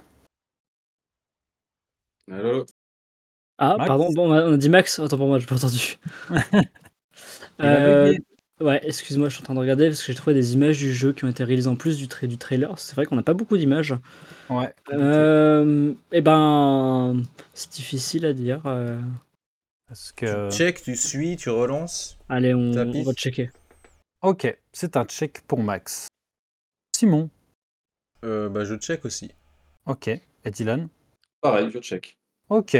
Au moins, euh, pour l'instant, vous êtes euh, tous d'accord, que ce soit On est sur tous euh, synchro. Break Island ou, ou Sen, vous êtes synchro. Du coup, euh, Max, pourquoi tu check? Ben, écoute, on n'a pas beaucoup de d'images euh, du jeu réellement, donc euh, ça, Ouais, y vaut a pas toujours, de- ça vaut toujours le coup d'œil plus tard, quoi. Ouais, ouais. Et euh, est-ce que qu'est-ce qui t'attirerait dans le jeu si tu check C'est que t'es quand même un peu curieux. C'est quoi C'est plutôt l'histoire C'est plutôt la Bah, DA je je suis toujours curieux. La DA a l'air d'être un la DA a l'air d'être sympa. Il a l'air d'avoir un petit concept. euh, après avoir commencé à amener quoi. Mm. Je sais pas. c'est- Pour moi, c'est vraiment juste. euh, ah bah tiens, euh, si je me rappelle du jeu, j'irai checker quoi. Ok. Ouais, c'est vraiment juste euh, simple curiosité. Simple curiosité. Ok. Toi, Simon, euh, Bah moi c'est un peu pareil que Max, hein, j'attends de voir un petit peu. En fait je suis curieux de voir euh, comment ça bouge euh, en termes de gameplay. Qu'est-ce qu'on y fait exactement Parce que là le trailer c'est juste euh, une minute de cinématique, c'est tout. Ouais. Euh, après moi ce, qui ce que j'aime bien dans le jeu c'est la DA, ou en tout cas l'ambiance un peu steampunk. Euh, C'est un truc que moi j'aime bien, qui me titille un petit peu. Donc euh, voilà, juste pour ça, juste pour voir un petit peu ce que ça donne en mouvement. Mais bon j'en attends rien du tout, hein, honnêtement. Oui. C'est uniquement par curiosité. ok. Et toi, Dylan, est-ce que tu suis un peu tes camarades? C'est aussi pour Euh, ouais, bah, comme, comme Simon a dit, ouais, la DA, elle, elle a pas l'air euh, dénuée d'intérêt. Je pense que ça peut être, euh, c'est c'est- c'est assez joli. J'aime, j'aime bien le visuel des personnages. Ça me fait un peu penser à, euh, je sais pas comment expliquer. euh, alors, c'est un très mauvais jeu, hein, mais ça me fait penser à The Order 1900. Ah oui. et et- et j'aime, bien ce style de DA, un petit peu d'a- juste, de juste avant-guerre. En plus, un peu de, de l'éo Ouais. austro-hongrois, donc vraiment les Ouais, grosses vraiment, euh, moustaches. euh, Première Guerre mondiale. grosses- euh, Ouais, voilà, presque steampunk. Non, franchement, euh, voilà, comme, comme, comme, comme ça a été dit, on n'a pas de, on pas trop Non. de quoi, on n'a pas de, voilà, on n'a pas trop de miettes à manger, donc je peux Ouais. pas trop, euh, Et le fait je peux pas. Que ce soit Oui. PVP, PVE, enfin qu'il y ait des, des- des combats avec d'autres gens, euh, dans, on imagine un monde ouvert avec des machines, c'est quelque chose qui, qui peut vous paraître cool ou Ouais. qui- Moi, ça me dérange pas. Si, le- si c'est bien amené et que, et que, et que c'est pas complètement pété, euh, moi, c'est pourquoi pas. hein. Ok. Très bien, on va passer euh, au prochain jeu. euh, c'est Ark Riders. Peut-être vous en avez entendu parler. Lui, il a fait peut-être un peu- petit peu plus de bruit que les deux précédents. There is no way to hide. Kings, barons, queens. We give them different names, but they're all the same. Killing machines falling from the sky. This is our home, our bastion of resistance. This is where the brave meets the bold. We will not die in the shadows. We will face our fears head on.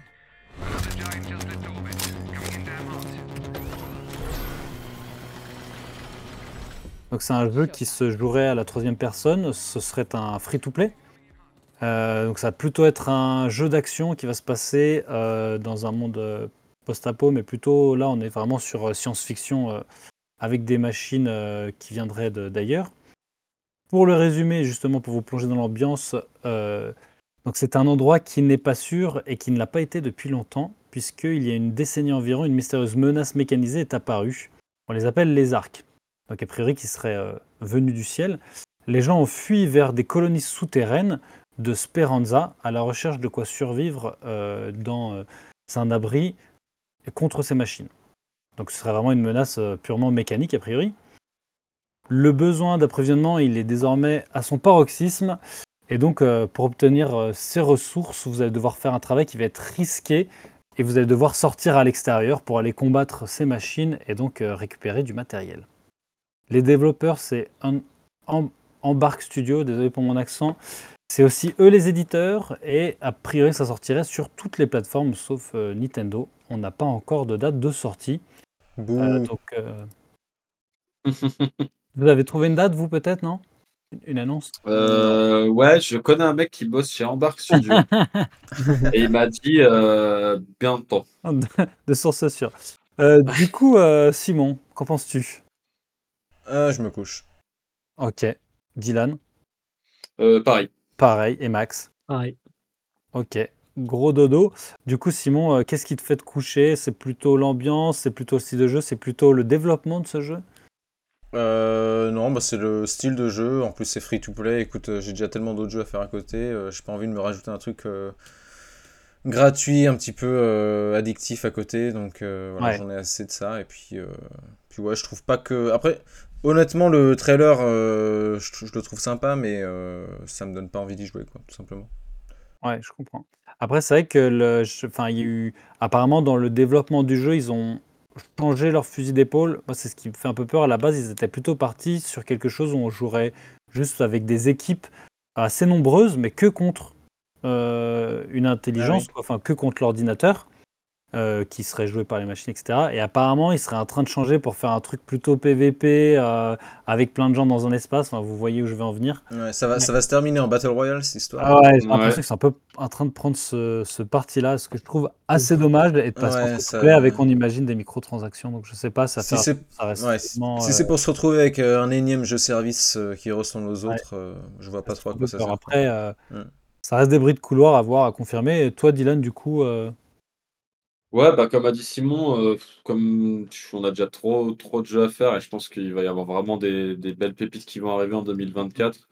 Enfin, je sais pas, ça m'a. Déjà, c'est c'est- c'est le style de jeu, les, les espèces de, de les TPS un peu face comme ça. euh, Mm. Je sais pas, ça n'a jamais déjà trop été ma cam, donc euh, on, a, on a un petit côté Je- Battlefront, tu trouves pas, un peu dans le. Ouais, ouais, ouais, il y a une ambiance. Je, je trouve qu'il y a une DA qui ressemble beaucoup. euh, Star ça Wars. fait très euh, Frostbite Engine avec des, avec des skins un peu, un peu presque. On dirait des, on dirait des rebelles dans, dans, Ouais, ouais, ouais. dans Star Wars. Mais après, c'est beau. C'est, ça a l'air super beau, mais c'est pas. Voilà, j'ai, pas son temps. Ouais, ouais. je comprends, je comprends. Et toi, Voilà. Max, euh, c'est un peu la même. euh, Ouais, pareil. Il a pas l'air. Enfin, peut-être le concept peut être sympa, mais je sais pas. euh, Bof. Il a l'air d'être un peu bof, bof. hein. Ouais, c'est toi, de toute façon, c'est c'est plutôt l'ambiance ou la, le, le- le- Le gameplay, le gameplay qui. De toute façon, c'est toujours le, le gameplay qui m'intéresse. Et Ouais. si le gameplay est vraiment à chier, il faut vraiment que l'ambiance rattrape de ouf. Mais là, pour le coup, euh, l'ambiance ne rattrape pas ce- l'envie, tu vois.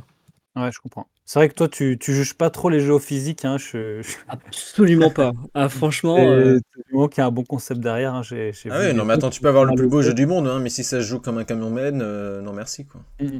C'est vrai. C'est sûr. je me fais Eh bien, personne. Tout à fait. Au jeu d'après, euh, donc c'est Frostpunk 2. Peut-être que vous avez connu le premier.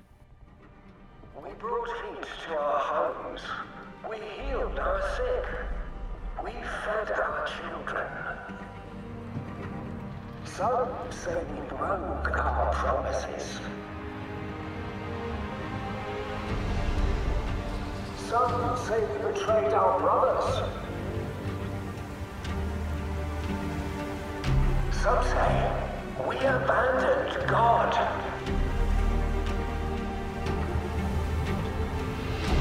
But it is us, not them, who brought us this far. Those who make sacrifices today will reap the rewards of tomorrow.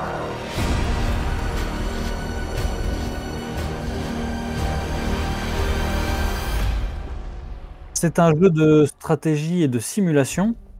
Euh, donc dans le premier opus, euh, vous aviez eu une éruption euh, volcanique en 1886, donc c'est un peu une époque alternative. Et donc les cendres avaient masqué le soleil et c'était une nouvelle euh, ère glaciaire et tout se basait euh, sur le charbon. Et il fallait construire euh, des grosses cités qui étaient toutes réunies, collées à ces usines à charbon pour avoir chaud et pour pouvoir fonctionner. Et le froid était très problématique. Et donc tout se basait autour de ça. Et donc pour le deuxième opus, c'est un peu toujours la même idée, sauf que là, bah, ils ont découvert le pétrole, banco. Donc euh, ça va plus être le charbon, mais le pétrole. Donc pour vous plonger un peu dans l'ambiance, on retourne à Frostland, 30 ans après la Grande Tempête, donc euh, après le premier opus, et on va affronter une nouvelle menace euh, mortelle pour l'avenir de nos villes. La nature humaine euh, aide justement de construire ces villes et d'agrandir l'échelle de celles-ci en créant des quartiers différents. Donc on imagine qu'il va y avoir de nouvelles possibilités et aussi des- d'essayer d'augmenter la capacité de ces villes-là, donc sur le plan industriel comme sur le plan scientifique. Euh, et on va veiller à ce que bah, toutes ces parties de ces villes fonctionnent à l'unisson et qu'il n'y ait pas de problème avec euh, les températures et que tous les rouages de la machine de ces grosses et géantes villes gourmandes en ressources fonctionnent correctement. Et bien sûr, pour ça, ça va se baser, comme je l'ai dit, sur le pétrole. Le studio, c'est euh, 11 bits studio. Ça va sortir sur PC a priori pour 2024. Dylan, qu'est-ce que tu en penses? Euh, je l'écoute. Ok, Max? Moi, je check. Ok. Et Simon?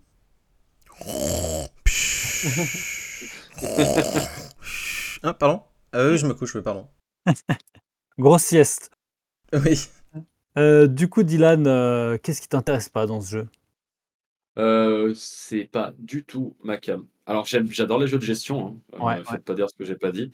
Ce que j'aime, mais j'aime bien les jeux de gestion en temps réel où on a un, imp- enfin je sais pas comment expliquer, mais genre euh, ce qui va être par exemple, moi j'avais adoré les Jurassic World Evolution, un truc comme ça, parce que vraiment on, on fabrique les choses de, de ses mains et il n'y a pas cette partie un peu textuelle. euh, je sais pas comment expliquer, mais c'est comme tout ce qui est les civilisations et trucs comme ça, c'est vraiment Il pas y a ma trop de cam.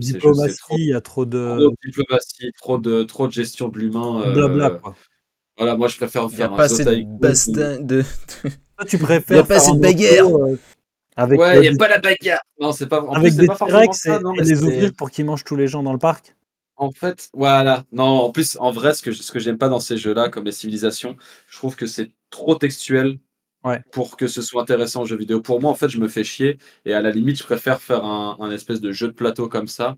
Ouais. Mais en jeu vidéo, je sais pas, ça me fait chier en fait. Oui, Euh, tu dis plutôt, tant qu'à avoir l'univers là, autant lire un livre ou, ou se faire un jeu de rôle euh, plateau. Ouais, voilà, Ah. quitte à lire des gros pavés, à se faire chier avec de la gestion d'humains et trucs comme ça. euh, Non, ouais, c'est pas pour moi. Ouais. Après, euh, le jeu, le, le, fro- le premier Frostpunk, il était super bien. Enfin, apparemment, c'est un excellent jeu. Hein. Je, je, je, je, je dis pas le contraire. Hein. C'est, c'est... Il y a une super DA et tout, mais c'est vraiment pas mon style de jeu. Ouais. D'ailleurs, je disais qu'il était sorti il y a longtemps, mais pas tant que ça en fait. Il est sorti en 2018. Ouais, c'est ce que je dire. hein, Mhm. 2017-2018, le premier. Ouais, c'est récent. Il y a 5 ans, ouais. Du coup, Max, Eh ben écoute, moi je check parce que le premier je le trouvais intéressant et euh, j'ai Ouais. pas eu l'occasion d'y jouer. Euh, moi j'aime bien les jeux de stratégie, j'aime bien l'ambiance du truc, donc euh, ouais. pourquoi pas. Je check juste, enfin je fais juste un check parce que on Oui, pas trop d'images, on sait pas à quoi ça ressemble. Ouais, ouais. Comme d'hab, euh, On attend de voir quoi. Mais pas désintéressant. c'est ça. On est en droit de s'attendre et- à ce que ça ressemble quand même beaucoup au premier. En premier, de- oui, il y a des chances. D'interface, etc., de gameplay, je veux dire. Mhm. Et, et toi, Max, est-ce que cet univers, un peu le fait euh, post-apocalyptique, mais plutôt, euh, euh, au lieu que ce soit une épidémie, justement, ce soit une ère glaciaire et qu'il faille tout miser sur la chaleur et sur la, la quête de charbon et de fuel, c'est un truc qui fait que ça t'intéresse aussi ou tu t'en fous un petit peu de l'histoire? C'est plus le. Non, le setting est super intéressant. Ça, au contraire, là pour le coup, ça aide vraiment sur le sur l'ambiance, euh, enfin sur Ouais. le fait que j'achèterai le jeu parce que bah, c'est cool les jeux de gestion, mais t'en as à toutes les sauces, tu vois, jeux de gestion d'hôpital, machin, machin. Là, Ouais, c'est ouais. un peu plus, tu sais, je- je sais pas, je me sens plus engagé vers le jeu, à faire de faire des bons choix et tout. Ça, comme c'est post-apocalyptique, ça donne aussi, je trouve, plus d'impact si tu fais des choix moraux ou pas en termes de politique, parce que je sais que tu peux faire des, des choix euh, sur Frostpunk 1 en mode, euh, voilà, est-ce qu'on peut dire plus ou moins en gros, euh, nique, euh, nique la basse population, comme ça, on essaie quand même de Ouais. faire marcher le truc, ou bien tu essaies absolument de tout miser sur le fait que tout le monde réussisse à survivre au maximum, tu vois. Oui, tu Et peux dire plus les pauvres, ils font chier ces sales pauvres, on va leur couper le chauffage et ils vont tous crever quoi. C'est ça, alors, que dans- alors que dans SimCity, bon, tu sais que t'auras euh, quelques quartiers ghetto et puis nique sa mère, hein, tu vois. Oui, oui, c'est pas très grave, tu vas pas tous les tuer quoi. C'est ça. Ouais. Ouais, je vois, c'est vrai que du coup ça a un peu plus d'implication peut-être, euh, et Chamorro. Et je sais pas, je trouve ça, je trouve ça cool parce que quand c'est un jeu de gestion euh, auquel tu gères une ville, auquel c'est la galère, euh, c'est un petit, un petit impact, un petit attachement qui fait que tu as envie de revenir pour gérer ta ville, quoi. Ouais, ouais, je ouais, complètement. Voilà, voilà. Ok. Et toi, Simon, du coup, euh, grosse, grosse sieste Oui, bah, comme Dylan, écoute, euh, moi, c'est pas du tout ma cam, euh, les jeux de gestion, de stratégie, etc. Donc, euh, voilà, j'en ai joué à aucun, ça m'attire pas du tout. J'aime bien avoir le personnage dans les mains, le, le, le diriger, etc. Avoir une vue aérienne et cliquer avec des souris sur des, des menus, etc. et faire euh, bouger des statistiques. C'est vrai que ça m'envoie pas trop du rêve. Après, je peux tout à fait comprendre que ce soit la cam euh, de plein de gens. C'est Mhm. juste pas la mienne, quoi. Après, je reconnais que le setting est sympa en termes de Ouais. jeu post-apo, le fait que ce soit une ère glaciaire, etc. Je trouve que, je trouve que c'est sympa, la DA est cool. Mais euh, ouais, ouais, bah pareil, euh, pareil que Dylan, c'est c'est juste pas ma cam, tout simplement. Ouais, ça se comprend aussi. Ouais, je comprends. Mm. Bah, si si c'est pas ta cam, il y en a un qui m'a un peu fait changer d'avis, comme j'ai dit juste avant, c'est Jurassic World Evolution. Ah oui. c'est des. Ouais, franchement, alors je me suis pris au jeu parce qu'ils avaient offert le premier sur Steam, euh, sur euh, Epic, pardon. Et j'ai testé, et franchement, eh ben, j'ai grave kiffé. Parce qu'en fait, l'avantage, c'est que tu peux quand même être acteur dans le jeu. Genre, euh, tu peux piloter euh, les, par exemple les 4x4 pour aller tirer les fléchettes euh, tranquillisantes sur Ah, les ok, animaux. ouais, ok. Enfin, tu peux quand même être acteur de ce qui se passe, et t'es pas juste un simple, une espèce de main de Dieu qui gère tout. Non, franchement, euh, Mhm. c'est des, ça, ça fait partie des seuls que j'ai vraiment bien aimé. Ok, ok. Bah écoute, Ouais. je note ça. euh, je, je peux pas te garantir que j'y toucherai, mais Oui, je note. Et notre euh, dernière news, c'est le jeu Project LLL.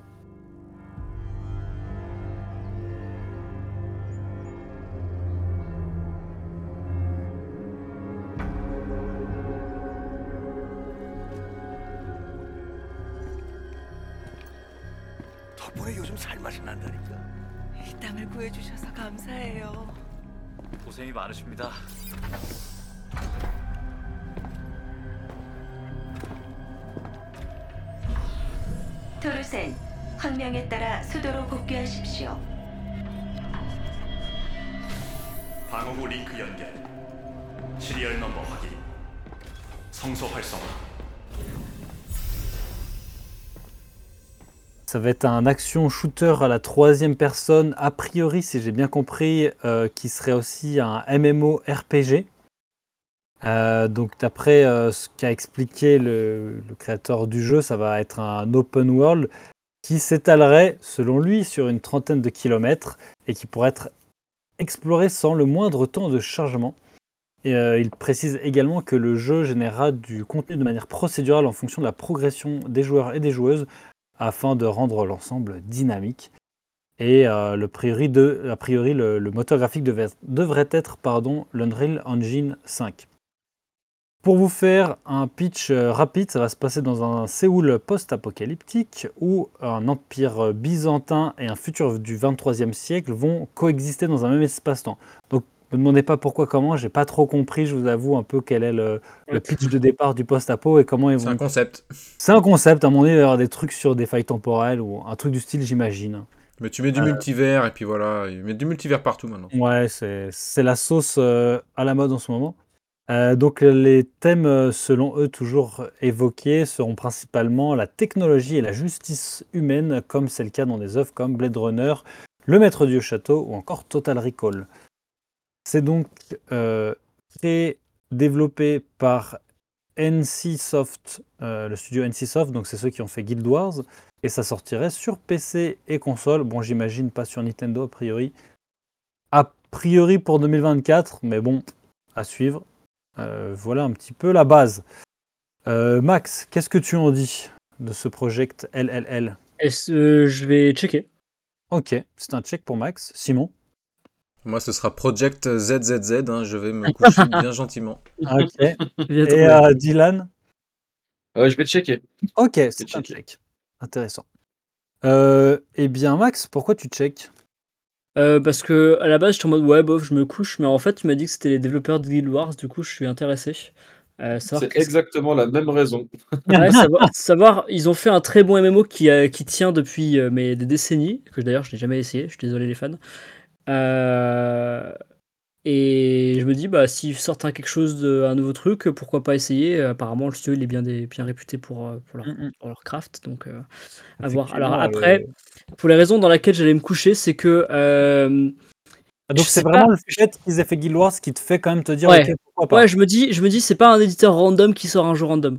Ouais, ok. tu vois? Et euh, j'aimais jouer à Guild Wars, mais euh, je me dis, bon, euh, si ça va être une sorte de MMO et que c'est un- une entreprise qui a déjà de l'expérience dans les MMO, ça peut être cool. Parce que des MMO, enfin, beaucoup de personnes peuvent en sortir, mais. Mais ce qui peut bon, sortir quoi. un bon MMO Et qui peut sortir un bon MMO, c'est ça. Alors après, le truc auquel j'allais dire que j'allais me coucher, c'est que bon ben, je sais pas si je suis biaisé parce que je joue à Stalker en ce moment, mais euh, j'ai l'impression que les jeux sont faciles et que euh, ça manque d'intensité et de et de, Ouais, de risque. qu'on te mette la pression. Ouais, genre euh, je veux dire, putain, tu mets un gros mecha devant moi, je veux pas que mon mec il, prenne un quart de barre de sa, de sa barre de vie Et qu'il soit pas tombé. et qu'il soit pas tombé quoi. Genre si je me mets droit devant, je veux qu'il risque, tu vois. Mais Ouais, bon. ouais, tu veux Le, la gameplay, le gameplay n'a pas risqué. Après, encore une fois, c'est de la- l'alpha gameplay en développement. euh, Oui, c'est un MMO. prendre Voilà. avec des pincettes. Le MMO, c'est pas fait pour l'intensité et la difficulté sur le moment, quoi. À voir. Oui, c'est plutôt fait pour du, du build et pour du, du long terme. C'est ça, à checker. Ok, très bien.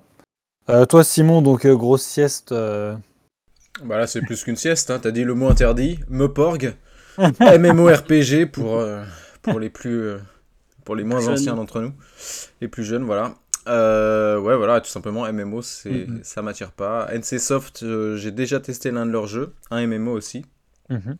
à l'époque où je travaillais pour eux, sachez-le, Ah, Euh, qui s'appelait Blade and Soul. c'était lequel? Blade and Soul, Ok. Ouais, Blade and Soul. Ok. Euh, quoi? puis ça m'avait pas plus. euh, J'y avais joué parce que voilà, je devais le faire pour le boulot, mais sinon, mais. Obligé. En fait, Non, non, en plus, on n'était pas obligé, mais c'est vrai que je l'avais fait par curiosité pour ça. pour- Mm. Enfin bref. Mais euh, c'est vrai que ça m'attirait, ça m'avait pas non plus euh, marqué, voire même pas du tout, parce que j'ai complètement oublié euh, l'e- l'existence même de ce jeu, tu vois. J'étais obligé, de- mais je- en fait, je me suis dit, NCSoft, ça me dit quelque chose. Du coup, Mm. je suis allé voir ce qu'ils ont fait d'autre et je fais, ah, mais oui, mais c'est eux. Du coup, euh, du coup, voilà, ouais, MMO, c'est pas pour moi, donc je passe mon chemin. je te comprends. Ok. Et toi, Dylan, donc euh, un check aussi finalement. euh, au début, ça te chauffait pas trop, mais tu dis ah Guild Ouais, Wars, peut-être. on, on a sur les mêmes raisons. Bah, Guild Wars, euh, c'est vraiment un MMO que j'ai vraiment adoré. Ouais. Je vais me faire des ennemis en disant ça, mais je pense que je l'ai même préféré à WoW parce que WoW c'est sympa, mais Guild Wars j'ai passé beaucoup plus de temps et, et je sais pas, je trouvais que le, le gameplay était beaucoup, quand même beaucoup moins bout de bois. Enfin, je me suis quand même beaucoup Ouais. plus éclaté sur Guild Wars. J'ai exploré beaucoup plus longtemps. Enfin, je pense que les heures de jeu que j'ai sur Guild Wars, deux, je parle le premier, je l'ai jamais fait. J'ai un chat qui est en train de m'attaquer les pieds, désolé. Et ouais. euh, euh, Ouais. Franchement, euh, voilà, ils ont de l'expérience dans les MMO, ils savent faire des univers hyper fournis et hyper pleins de vie et hyper intéressants. Donc, est-ce que euh, c'est ce qui va se passer? J'en sais rien. Mais je, je sais qu'ils c'est des développeurs qui ont, déjà fait ça. euh, voilà, ils ont fait, déjà fait ça dans le passé, donc euh, pourquoi pas réessayer dans un monde un peu plus, un peu plus futuriste. Donc, euh, je check et advienne que pourra. C'est comme Ouais. d'habitude sur un check. Oui, de façon. on va suivre ça d'un petit œil extérieur, et puis voilà quoi. Ouais, puis on verra si ça sort du lot ou pas. Mais, mais oui, je comprends. C'est vrai qu'on on peut faire confiance. Après, là, ils ont un projet qui est quand même extrêmement ambitieux, en tout cas dans la façon dont ils le présentent. Mais ils ont de l'expérience. Donc, euh, s'ils sont capables de faire ce qu'ils proposeraient, bah ouais, à voir. Ça peut, être, euh, ça peut être un bon jeu. En tout cas, l'univers est. Moi, je suis plus curieux sur la narration, sur l'univers de ce qu'ils veulent faire dans ce qu'ils présentent. Mais Ouais. euh, ok. Puis c'est euh, des fois aussi, le, je trouve, le check, c'est un peu genre, je- j'y jouerai peut-être pas, il y a des chances même que je n'y Mm. joue pas, Mm. mais c'est pas ce qui va m'empêcher de pas suivre euh, l'actualité de ce jeu. tout à fait. C'est Oui, surtout ça. Oui, je suis d'accord avec toi. Oui, des fois, ça peut être de regarder quelqu'un euh, y jouer en stream ou quoi, ou en tout cas de suivre euh, un peu comment, comment il évolue sans forcément Voilà, jouer. Tout à ça. fait. Ok, très bien. Et ben merci pour vos retours. Donc, euh, effectivement, c'était un peu difficile de se projeter sur ces jeux-là. Je pense que ça pourrait être intéressant si. euh, S'ils sortent ces jeux, bah de, de voir d'ici quelques mois, De peut-être débrief années, dessus, ouais. de, de voir ce que ça a donné et si euh, ce qu'on présageait euh, s'est réalisé ou pas. On va pouvoir passer euh, à la suite et bah justement, on, on l'a un peu dit en parlant de Outbreak Island. Finalement, est-ce qu'il n'y a pas trop de jeux post-apo? Est-ce qu'on peut encore innover dans cette thématique-là? Parce que bah voilà, c'est toujours un peu la même recette, en tout cas pas tous, mais beaucoup d'entre eux. On a un personnage, c'est la galère, il faut survivre, alors on va sortir, on va aller tuer un peu des monstres, et puis on va récupérer des items, on va ménager son camp, il nous faut de la nourriture, il faut survivre la nuit, on recommence le lendemain. Et il y a beaucoup, beaucoup, beaucoup de jeux comme ça. Je vous avoue, quand j'ai cherché un peu les prochaines sorties de jeux post-apo, et ben en fait, des jeux qui ont exactement le même calque que Outbreak Island, j'en ai trouvé, mais des brouettes entières. Et j'ai dû vraiment aller chercher pour des c'est une grosse majorité des jeux post-apo Ah, qui sont dans ah ce ouais, hein. c'est incroyable. Et des fois, des jeux qui ont l'air mais euh, tellement vides où c'est juste euh, t'as un personnage et tu cours euh, dans des couloirs où il fait noir et tu fais pampan sur des monstres et puis il faut trouver euh, un peu de bouffe ou des trucs comme ça. Enfin voilà, c'est vraiment ce que j'ai ressenti. Du coup, vous, est-ce que vous trouvez pas que peut-être ouais, il y a, y a un peu trop de jeux et est-ce qu'on peut encore innover là-dessus? Est-ce qu'il y a encore des choses à faire finalement? Est-ce qu'on n'a pas déjà tout vu? Mmh, bah, en fait, je pense que c'est une question qui peut un peu après qui peut s'étendre sur, beaucoup de styles de de jeux. Mais, heu, mais je pense que ouais, le le le c'est un c'est un sujet qui est tellement vaste et qui est ouvert à tellement de possibilités que déjà ça ça doit être vachement dur d'innover parce qu'il y a eu 1 million de trucs en Ouais. post-apocalyptique qui sont sortis. Et et le problème, c'est que maintenant, quand on s'engouffre dans quelque chose de niche, donc j'en sais rien, le post-apocalyptique zombie, bah, en fait, il y a tellement eu de très bons jeux dessus et de gros de grosses merdes aussi, qu'il faut déjà réussir à vraiment proposer quelque chose pour se démarquer. Et c'est surtout genre si tu fais un jeu de zombies maintenant, si tu fais pas un truc à la perfection, mais tu tu tu vas disparaître. C'est Ouais, ou si tu proposes pas une vraie histoire avec Voilà, des personnages et vraiment un truc euh, vraiment bien travaillé à la The Last of Us par exemple, ben, c'est vrai que c'est quand même très difficile de se démarquer si ton jeu il propose des mécaniques euh, vues et revues dans tous les autres jeux avec euh, sur base de loot, explorer un monde, tuer, tuer des ennemis un peu lambda, enfin. Ouais, tu vois, je vais, je vais prendre comme exemple le, le, le délire du, du zombie. Pas, euh, enfin, je pense que les gens qui, étaient un peu fans de, de ce délire-là euh, s'y retrouveront. Mais pendant un moment donné, je trouvais que le, monde de- des jeux de zombies tournait un petit peu en rond et qu'on en avait un petit peu fait le tour. Et tu vois, par exemple, il y a les développeurs de chez Deep Silver qui ont fait, euh, qui ont fait comment s'appelle, qui ont fait le Dying Light. Et en fait, ben, tu restes sur un jeu de zombies, mais ils ont rajouté un peu l'aspect parcours. Et pour moi, mais ça, moi, ça m'a. Tu sais, j'ai repris foi au truc, tu vois. Ouais, Donc ouais. en fait, euh, à un moment donné où quand je trouvais que le truc tournait en rond, il y a un studio qui est arrivé avec une mécanique un petit peu différente. Et ils ont sorti, euh, ils ont sorti euh, le délire du parcours. Et vous avez vu, le parcours, après, ça a pullulé de partout. Ouais. Ouais, ouais, carrément. Et- On l'a retrouvé dans plein d'endroits et trucs comme ça. Et, et, Ouais. et je dis pas qu'ils ont inventé le délire du parcours. Hein. Mirror's Edge l'avait fait bien avant. hein. Mais, mais je trouve que ben voilà, ça tournait en rond. et Ils sont arrivés Non, avec c'est les chose de- Yamakasi qui l'avaient fait bien avant. C'est vrai, c'est vrai, Pour les- exactement. Pour les plus vieux d'entre nous. Non, mais ça, en plus, surtout que ce que tu dis, John, ce que je trouve cool, c'est que ça faisait sens en plus dans un jeu de zombies de faire du parcours parce qu'en fait, les Clairement. zombies, ils sont un peu lents, ils sont un peu lourds, ils sont au sol. Bah, toi, tu veux les esquiver, bah ouais, tu grimpes sur les bâtiments. Ouais, ou alors moi, tu peux, euh, au lieu de mettre le twist sur le gameplay, tu peux aussi le mettre sur les zombies. C'est pas forcément des zombies, ça peut être Ouais. des infectés à la The Last of Us, où là par exemple, pour les éviter, euh, ça va plus être un jeu euh, d'infiltration, presque parfois, que d'action euh, aventure à la troisième personne.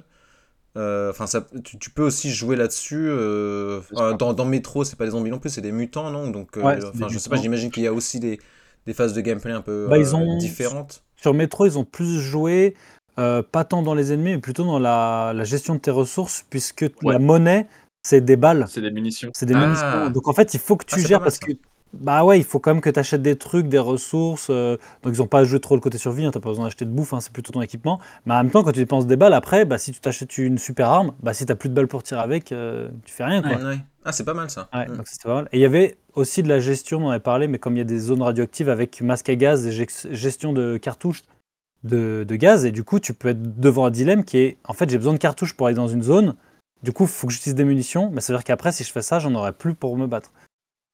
Donc, euh, ouais, ça c'était intéressant. Hmm. Mais. Bah, euh, euh, ouais, puis je pense que le, le genre, euh, alors après, je vais vous casser les couilles avec ça, mais pour moi, euh, je suis intimement convaincu que c'est le turfu, mais personne ne me croit. C'est vraiment un mode qui se prête grave à la La VR. VR. pour- La Ah, mais VR. vraiment. Mais moi, vraiment, c'est, je pense que ça. Alors, il y a un. il y a La un VR qui- pour Dylan, c'est euh, comme Outer Worlds pour moi. Quoi. Il faut Voilà. vraiment le Ouais, mentionner c'est dans ça. chaque épisode parce que. Est-ce Bah, en que. fait, euh, moi, je, C'est tellement en fait, ça, se- ça se fait chier à la gueule et je, je peux comprendre que c'est un délire vraiment particulier. Et, et tout le monde dit que c'est de la merde et qu'il n'y a pas d'avenir là-dessus. Mais dès que tu t'y penches un petit peu et qu'en fait, tu, tu, tu, dé- tu goûtes un petit peu aux, aux prémices de ce que ça pourrait donner dans le futur, tu te dis, mais il faut vraiment s'engouffrer là-dedans. En fait, quand tu as fait Half-Life Alix, tu te dis qu'il y a vraiment, vraiment possibilité de.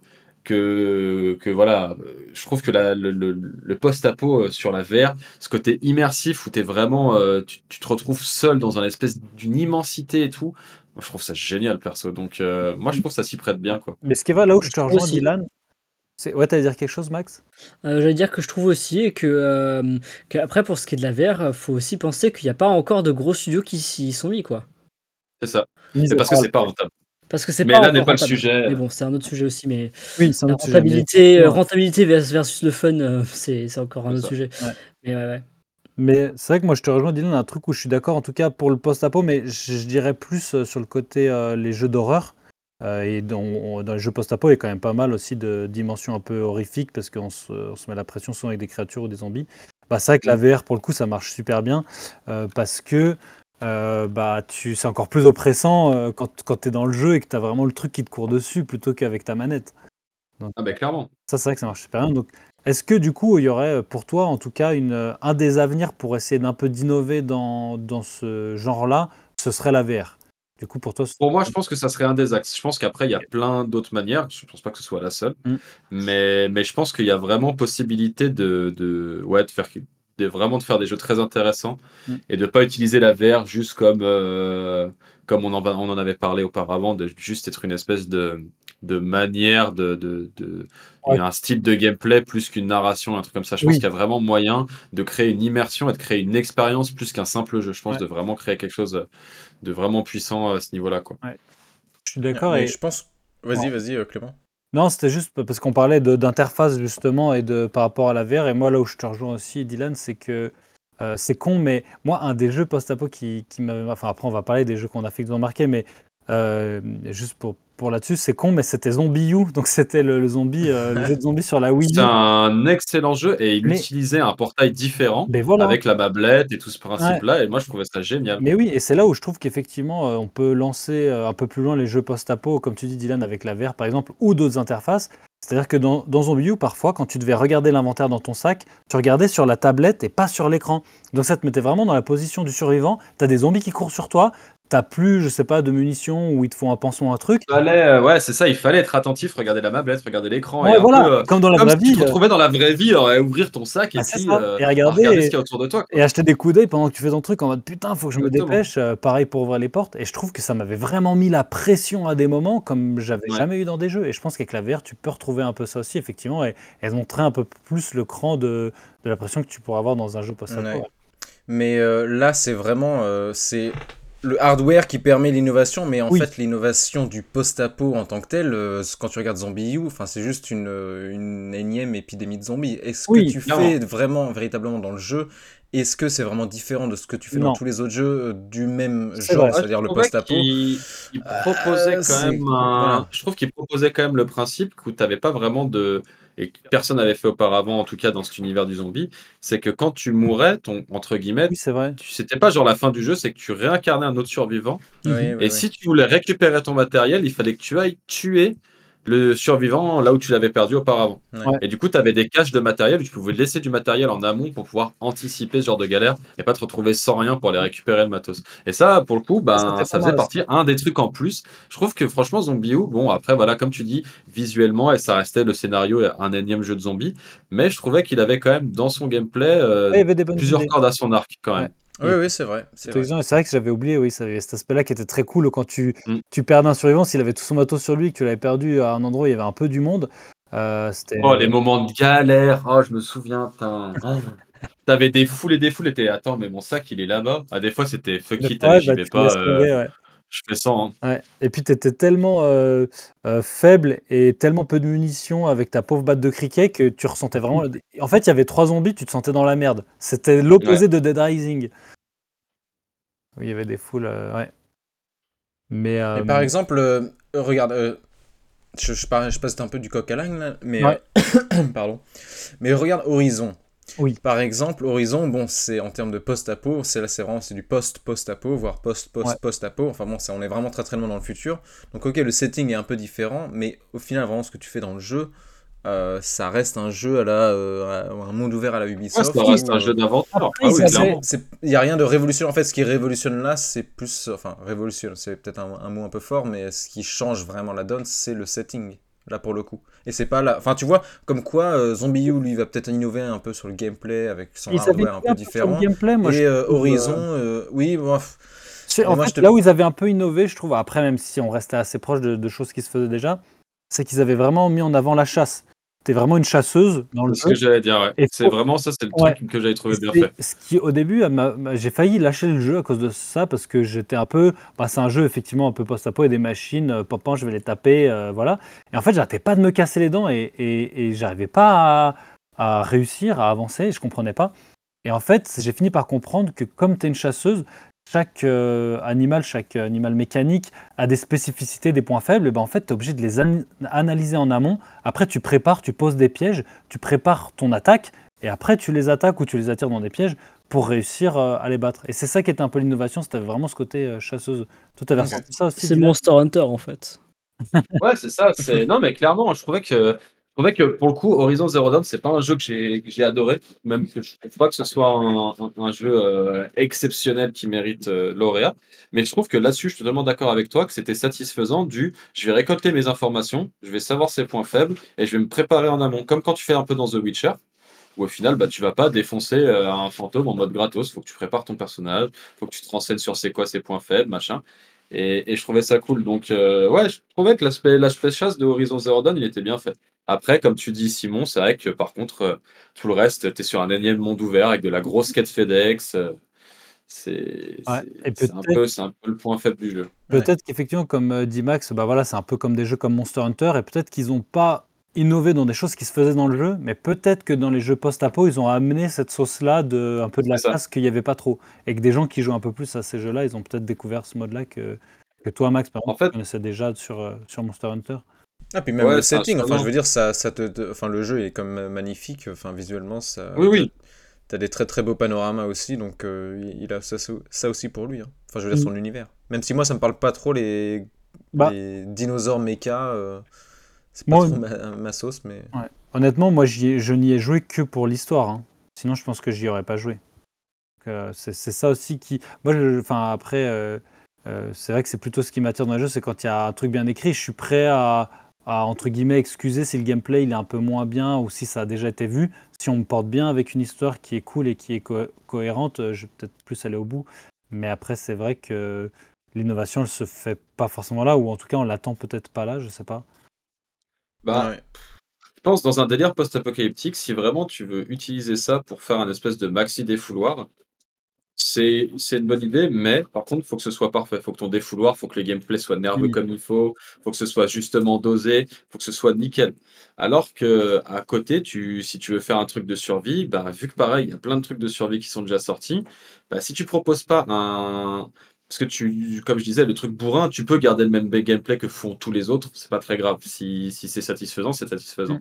Si tu veux faire un truc de survie, bah voilà, faut que tu ramènes ta petite pierre à l'édifice et que tu ramènes quelque chose de frais et de nouveau où tu dis ah ça je l'ai pas fait parce qu'au final bah c'est con hein, je vais peut-être prendre ça comme exemple mais dans le délire un peu survie post-apocalyptique quand tu as goûté à The Last of Us en termes de perfection technique Ouais. Et ben je trouve que après tu deviens hyper select parce que ben il a quand même mis la barre euh, vraiment vraiment haut pour Ouais. moi c'est dans le monde du post-apocalyptique j'arrive pas à trouver un truc aussi bien que ça Moi, je t'avoue que j'ai le, le même ressenti. C'est presque frustrant parce que une fois Ouais. que tu as goûté à ça, en fait, tu qu'une envie, c'est de. re- En fait, à chaque fois que j'essaie d'en faire un autre, je suis bah non, en fait, je vais refaire The Last of Us parce que j'arrive pas à retrouver les sensations, quoi. Bah ouais, sans vouloir faire le fanboy, euh, tout est parfait. Je veux dire, la narration est super. Ouais. Le jeu d'acteur est incroyable. Le gameplay est excellent. Le visuel, je veux dire, graphiquement parlant, et le, le motion design et le tracking, il est Il est incroyable. exceptionnel. Le jeu est justement dosé. Le, gameplay est assez survie et à la fois assez nerveux pour que tu passes dans des phases hyper satisfaisantes où tu défonces des gens et après à des moments où tu es grave dans la merde. Franchement, pour moi, c'est des jeux qui, qui sont parfaits. J'ai- Je pense que Last of Us 1 et 2, bon, j'ai quand même, je préfère le 1 au Ouais. 2. Pour être honnête. Mais le 2 est excellent aussi. hein. Je, je pense que j'enlèverais un demi-point euh, sur son. Je lui mettrais 19, euh, 19,5. je, je lui vais donner une note. Mais ouais, en fait, quand tu as goûté à des trucs comme ça, bah, en fait, tu es toujours à cette quête de, de pouvoir regoûter ça, mais nouveau. Mm, mm, mm. Et, et c'est super dur parce que, bah, en fait, quand, euh, quand, quand tu as goûté quelque chose qui a mis la barre aussi haut, Ou- ouais, je trouve ça ouais. super dur. Et c'est pour ça que je reviens au fait de parler de la VR parce que ben, la VR m'a- m'amène euh, quelque chose de plus frais, tu vois. Je, je Mm. redécouvre quelque chose dans, le, dans, dans cet univers-là. quoi. Moi, je voudrais pas forcément regoûter un truc similaire, euh, mais fait par un autre studio. Mais justement, moi, ce que j'attends de l'innovation du post-apo, c'est de me proposer vraiment. euh, bah, déjà un setting euh, quand même différent. J'ai pas envie de, re- de revoir un énième monde de zombies. Enfin, encore une fois, si c'est bien fait à la The Last of Us, pourquoi pas, tu vois. Mais, mais euh, enfin, là, le jeu qui me vient en tête, tu vois, quand, quand je dis ça, c'est Death Stranding. Parce que euh, le, setting post-apo, il est complètement, enfin, euh, complètement nouveau. L'idée euh, de, de, de la destruction par le Death Stranding, c'est nouveau, on n'avait jamais vu ça. Le, le monde ouvert dans lequel tu évolues, il est magnifique. Et puis ce que tu fais aussi dans le monde, c'est quand même très très atypique. Tu ne retrouves pas ça. Enfin, ça reste des quêtes FedEx, mais, Ouais. le, Non, non, con- mais le pour- concept ouais, mais est, quand même pour le très, est quand même mais vraiment différent. Et tu, tu, enfin, je trouve que ça innove vraiment, déjà sur le point du, euh, du, du jeu en tant que tel, sur le, le gameplay, mais Ouais. aussi sur le setting. Le, le, le, le terme post-apo, il prend vraiment une nouvelle dimension avec ce jeu, je trouve.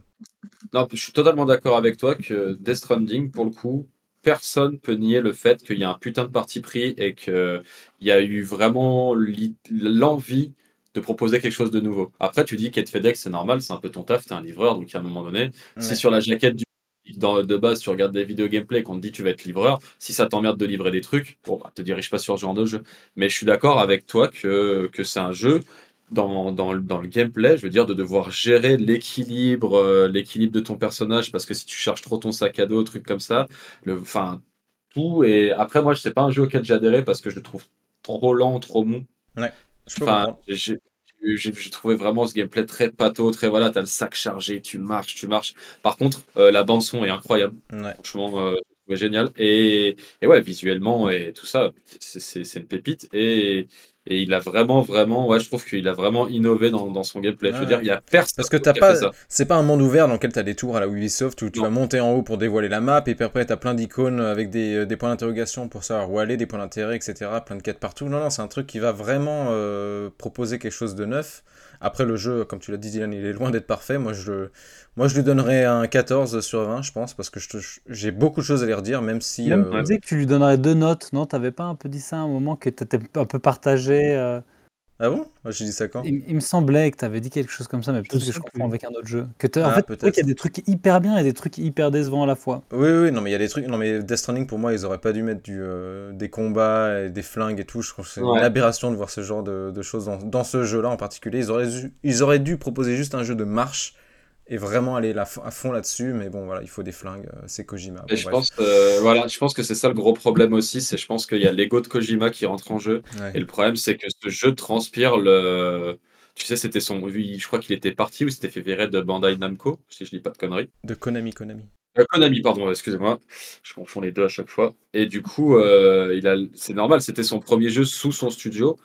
Mais le problème, c'est je trouve que depuis pas mal de temps, euh, à chaque fois que tu lances un jeu de. Enfin, je veux dire, tu sais que c'est un jeu de Kojima, quoi. Oui, oui, mais déjà, mais donné. la narration, euh, putain, mais t'as des, t'as des scènes dans Death Stranding, mais c'est, mais Oh, tu, mais marches sur la tête. tu-.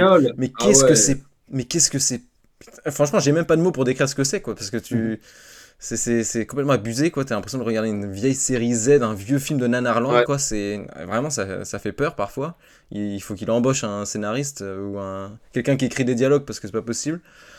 Euh, Mais ouais, ouais, c'est autrement, ouais, ce que tu fais dans le jeu, enfin le monde ouvert, etc., que tu vas visiter, euh, il est juste incroyable, etc. Et c'est vrai que, ouais, ouais, le... et même, euh, enfin, je dis que la narration, elle est, elle est, dans la- elle est au, au ras des pâquerettes, euh, mais euh, toutes les thématiques qui sont abordées au cours du jeu, je les trouve vraiment fascinantes et euh, super Mais intéressantes. ça en fait. prouve, après voilà, ça prouve encore dans, dans notre thématique que tu peux révolutionner quelque chose et proposer Voilà, ouais. quelque chose Complètement. d'exceptionnel que personne n'a jamais vu, mais qu'à la fois, ben, euh, c'est pas pour autant que c'est bon. C'est pas parce que tu innoves que tu vas forcément fonctionner dans ce que Mais tu fais. moi, Ouais. j'aurais plus tendance à pas. Effectivement, si- s'il y a un jeu qui fait un truc un peu comme euh, on a eu avec The Last of Us, bah, je vais, je vais m'attendre à avoir un truc euh, au moins aussi bien, quoi, tu vois, co- comme, Mm. tu disais, Dylan. Après, je serais plus prêt à, à, entre guillemets, euh, pardonner qu'un jeu ne soit pas nickel s'ils ont eu une prise de risque et qu'ils ont essayé un peu d'innover parce qu'ils sont sortis des sentiers battus, ils ont, ils ont un peu exploré un autre gameplay.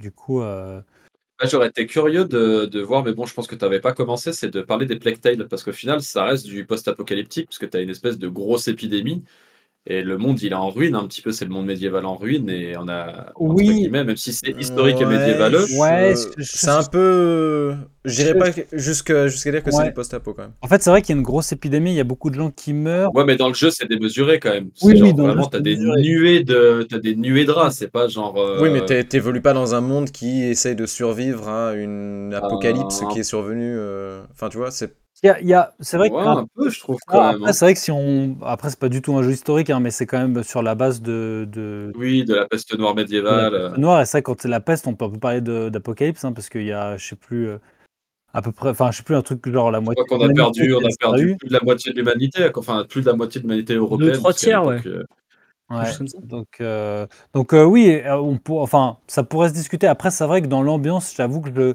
je ressens pas trop un côté euh, euh, apocalypse, euh, même s'il y a ce côté épidémie. Ah, bah, ok, Euh, ok, ok. Mais après, C'est vrai que j'ai jamais vu de vidéo gameplay, mais je n'y ai jamais joué, donc Mais franchement, il- aucune idée. et bah, après, je peux faire une parenthèse dessus. C'est un, jeu qui est très sympa. On aura l'occasion d'en reparler. Mais tu ressens beaucoup d'inspiration, je trouve, de Naughty Dog, justement. Ouais. Euh, Il y a des environnements de ouf. Après, le gameplay, il n'est pas hyper passionnant. Ok, Un ça gameplay marche. qui est simple. si Tu, tu joues, il est très facile comme jeu. Tu joues vraiment pour te balader, pour voir des environnements de ouf et euh, pour suivre l'histoire. Ok. modo. Mais, euh, mais après, c'est une bonne question. Tu vois, c'est comment on peut essayer. Enfin, euh, qu'est-ce qui est encore possible d'innover dans les jeux post-apo? Est-ce que c'est justement de flirter avec des environnements qui. Et sur la narration, sur des trucs où peut-être, euh, quitte à risquer un peu de se donner du post-apo, ou est-ce que c'est plus de, de se, d'aller se baser sur du gameplay, ou comme on l'a dit, sur le hardware et de changer le hardware, ou carrément d'essayer de faire une synergie avec les trois, ce qui serait au final euh, le mieux. Ouais, non c'est ça. Après, euh, voilà, comme, comme on peut parler de Death Stranding ou toutes ces choses-là, après, moi, je pense que c'est des jeux aussi, peut-être, qui sont un peu, tu sais, des étapes. C'est pas forcément des jeux qui sont réussis, mais est-ce que c'est pas des jeux qui vont inspirer un jeu qui va lui rajouter un petit truc, et puis, tu sais, un petit peu, ça va se modeler, et ça va faire qu'à un résultat, à un moment donné, ben, il y a un développeur qui va un peu prendre toutes ces bonnes idées-là, et qui va réussir, lui, par contre, à faire la recette qui fonctionne. Parce que tu vois, je veux dire, quand tu essaies des trucs, bah, à des moments, euh, bah oui, ça foire et ça fait chier, et, et des fois, ça fait, ça fait couler des studios. Mais si ça peut pas faire popper un peu la graine d'une autre idée chez quelqu'un d'autre pour qu'il la travaille mieux, ben. Ouais, carrément. C'est Ouais, ouais, voir, tu vois. Comme tu dis, c'est grâce à ces jeux-là, des fois, que, tu, que ça permet. Enfin, des gens, ils se disent euh, Ah, ok, le mec, il a un peu repoussé les murs en se disant Ah, ouais, mais en fait, on est, quand on est dans nos trucs à faire ce qu'on fait euh, comme d'habitude, mais on peut aller là. Après, c'est où est-ce que les studios et les éditeurs vont accepter la prise de risque euh, Ou est-ce qu'ils vont se dire Non, nous, ce qu'on veut, c'est de la thune, alors on fait un jeu free-to-play service, ok, c'est post-apo, mais euh, plus plus dans une zone, il faut se tuer. euh, euh, on, on est joueur contre Oui. etc. Quoi. Mais, euh, mais c'est vrai que grâce à eux, ça. On moi, du coup, j'ai qu'une seule hâte, c'est de, de découvrir Death Stranding 2. hein. Parce que mine Oui. de rien, Oui, j'ai quand même. annoncé, ouais. Voilà, je crache quand même un peu sur le jeu, mais euh, bon, je suis quand même allé jusqu'au bout. J'ai passé 70 heures, donc euh, bah, ça veut bien dire Ah ce oui, que ça oui, veut dire. Mm, mm. Euh, j'ai quand même apprécié le, le jeu, mais euh, du coup, ouais, je suis vraiment curieux de voir euh, ce qu'il va faire par la suite. Et s'il va... enfin, s'il propose la même chose, mais en, en améliorant euh, tout ce qui peut être amélioré, ça peut vraiment donner quelque chose de- d'hyper sympa, je trouve. Mm, mm. Ouais, carrément. Et du coup, bah, on, on pourrait aborder le sujet. euh, quels sont les. Peut-être les, les jeux post-apo, en tout cas au moins un qui vous aurait marqué en bien ou en mal, et peut-être un deuxième dont vous avez entendu parler là qui, qui, qui sortirait et auquel vous aimeriez bien jouer. Bah, Mm. moi, Bah, si tu veux, je peux continuer. euh, Bah, on a parlé de The Last of Us euh, partie 1, Ouais, partie 2. Bon, ouais, bah, voilà, bon, c'est ouais. c'est des gros classiques, je pense qu'on peut les évacuer euh, direct. hein, Oui, euh, parce qu'on en on- parle là, je pense que tout le monde. Enfin, il n'y a que Max. on en parle régulièrement quand même. On en parle régulièrement, mais et on en a déjà à la reparler, mais c'est vrai que The Last of Us 1 et 2, pour moi, c'est les jeux qui m'ont le plus marqué en tout cas dans ce thème-là. Mais, mais oui, du coup, on Ouais, peut Bah voilà, il y, a- il y a ces jeux-là pour moi. Après, il y a bien moi, Death Stranding, voilà, on vient, on vient d'en parler. Mais sinon, il y en a un qui me revient en tête. C'est un jeu indé qui s'appelle euh, Hyper Light Drifter. Drifter. Et donc, c'est un jeu euh, en vue euh, isométrique, euh, un petit peu à la. qui rappelle un petit peu les anciens Zelda, si tu veux, où on va explorer des donjons, tuer des boss, etc. Mais on va évoluer dans un monde. oh, pardon. On va évoluer dans un monde euh, post-apo. Et, Ah euh, oui, je vois, ok. et l'esthétique est ultra travaillée, c'est Ouais, euh, ouais. avec des couleurs très flashy. euh, C'est un roguelike, non? Non, non, c'est pas un roguelike, c'est un, c'est un jeu d'aventure, euh, d'action, euh, un petit peu à la Zelda, hein, comme j'ai dit, on va explorer des donjons, etc. Mhm. Mais il y a quatre boss à les tuer avant le boss de fin. Mhm. Et euh, en fait, quand tu arrives dans, dans le village, au début, tu dois aller au nord, au sud, à l'est ou à l'ouest pour explorer quatre zones et aller tuer quatre boss. Enfin bref. Et euh, ouais, le jeu, euh, en termes de post-apo, je le trouve vraiment euh, très très réussi et il- très très poétique en fait. Ça rappelle beaucoup euh, des films de Miyazaki comme, euh, Mm. comme Nausicaa par exemple, euh, et ce genre de choses. Ça évoque pas mal ce, ce genre de. Enfin, quand tu vas, tu vas aller dans, dans plusieurs, euh, dans plusieurs endroits où tu vas voir des des espèces de d'immenses squelettes de, de titans, euh, par exemple accrochés à une montagne, etc. Et toi, tu vas passer entre les mains, en- enfin entre les, euh, Mm. enfin sous sa main qui est euh, sur le rebord de la montagne. Enfin, et vraiment, je pense que visuellement, en termes de de narration environnementale et de tout ce que ça peut évoquer, je, je le trouve vraiment ultra réussi. Là, c'est un jeu qui a une une super ambiance. Euh, qui m'a beaucoup marqué quand même en termes de jeu indé, euh, à tel point que je l'ai refait. Ça m'arrive pas beaucoup de refaire mes jeux, mais je l'ai, je l'avais fait sur euh, PC, je l'ai racheté sur Switch pour le refaire. Ah ouais, euh, carrément. C'est vrai qu'il a l'air Ouais. vraiment pas mal, ouais. Toi, tu l'avais fait, Max euh Non. Non, mais Non, tu j'ai beaucoup entendu parler, mais euh, sinon, non, je l'ai pas, je l'ai pas fait. Ok. C'était quoi comme. euh, Bah, toi, du coup, c'est c'est Stalker. euh, Moi, c'est Stalker. c'est- je pense que c'est la, la, le seul peut-être vrai jeu auquel j'ai, enfin, post-apo auquel j'ai vraiment joué. T'as un peu découvert le, le thème post-apo avec ce jeu-là? On peut Enfin, dire ça. jeu C'est vrai que vidéo. j'ai jamais joué vraiment à un peu jeu post-apo avant Stalker et mon dieu, qu'est-ce que c'était une sacrée découverte quand même. hein. Ouais, je... c'est vrai que tu nous as Ah, déjà un peu C'est, parlé. c'est, Puis c'est- Sincèrement, les gars, euh, c'est ma claque de l'année, hein, Stalker euh, gamin. Toi, c'est ton, c'est ton euh, catégorie un peu? Ah Là, franchement, ouais, c'est, ma, c'est, mon, c'est mon claque de l'année. Je pense Et que j'ai pas d'autre mot. Tu disais que ce qui te plaisait beaucoup euh, dans, dans Stalker, là, dans le, le fanmade, c'est que tu as vraiment ce côté oppressant, non? C'était ça qui Bah, te. Moi, je suis pas quelqu'un qui est fada, enfin fan de, de, de jeux d'horreur, euh, de, de, de, de films d'horreur ou quoi que ce soit. Donc, je suis pas, je suis assez sensible à ce genre de sujet-là, tu vois. Euh, Mhm. bah, surtout, surtout les jeux, en vrai, les films euh, ça me fait, enfin, je m'ennuie plus qu'autre chose.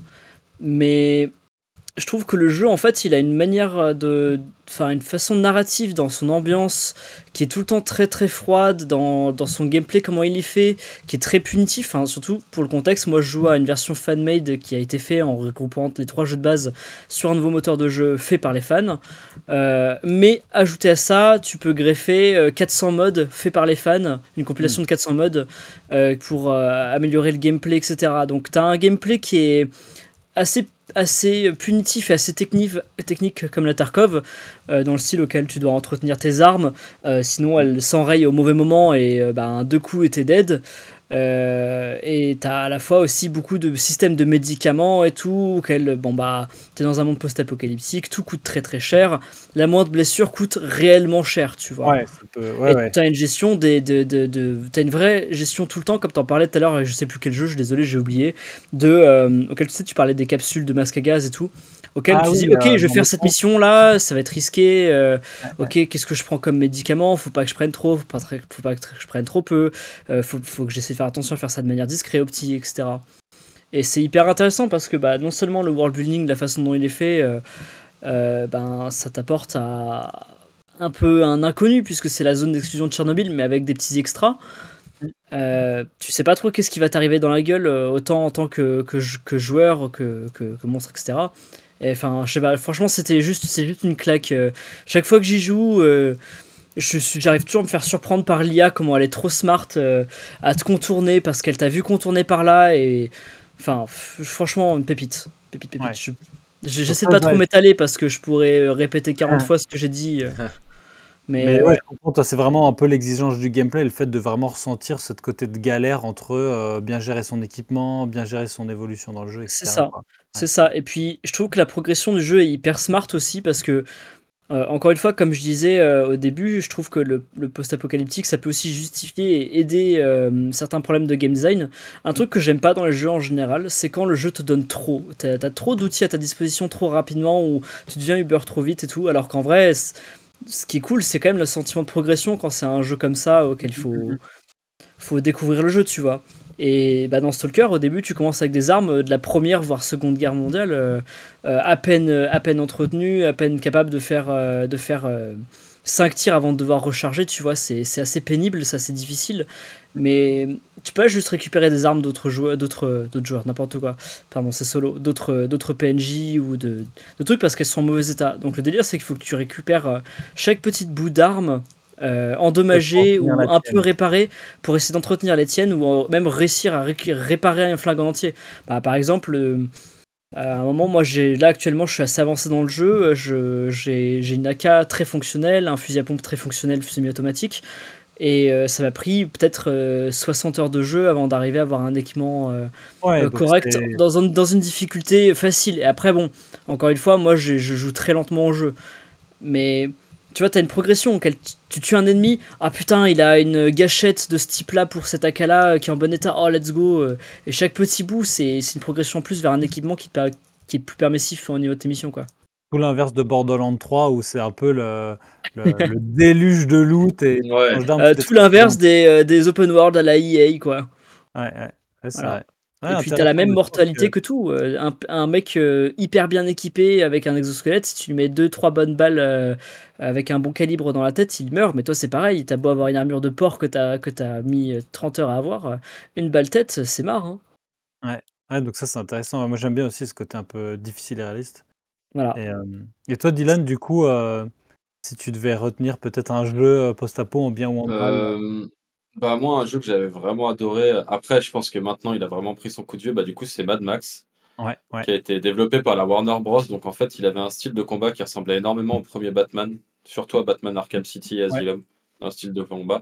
Et en fait on était, bah, en fait, on était un Mad Max et euh, on devait... euh, c'était dans un monde ouvert et tu dois tuer un big boss comme dans les Mad Max. Et du coup, tu peux personnaliser ta voiture, tu personnalises ton personnage et et tu as des clears de camp. Enfin, moi, j'avais grave kiffé ce jeu et je crois que c'était un bon, à la fois un bon défouloir. Je trouvais que la narration elle était cool quand même.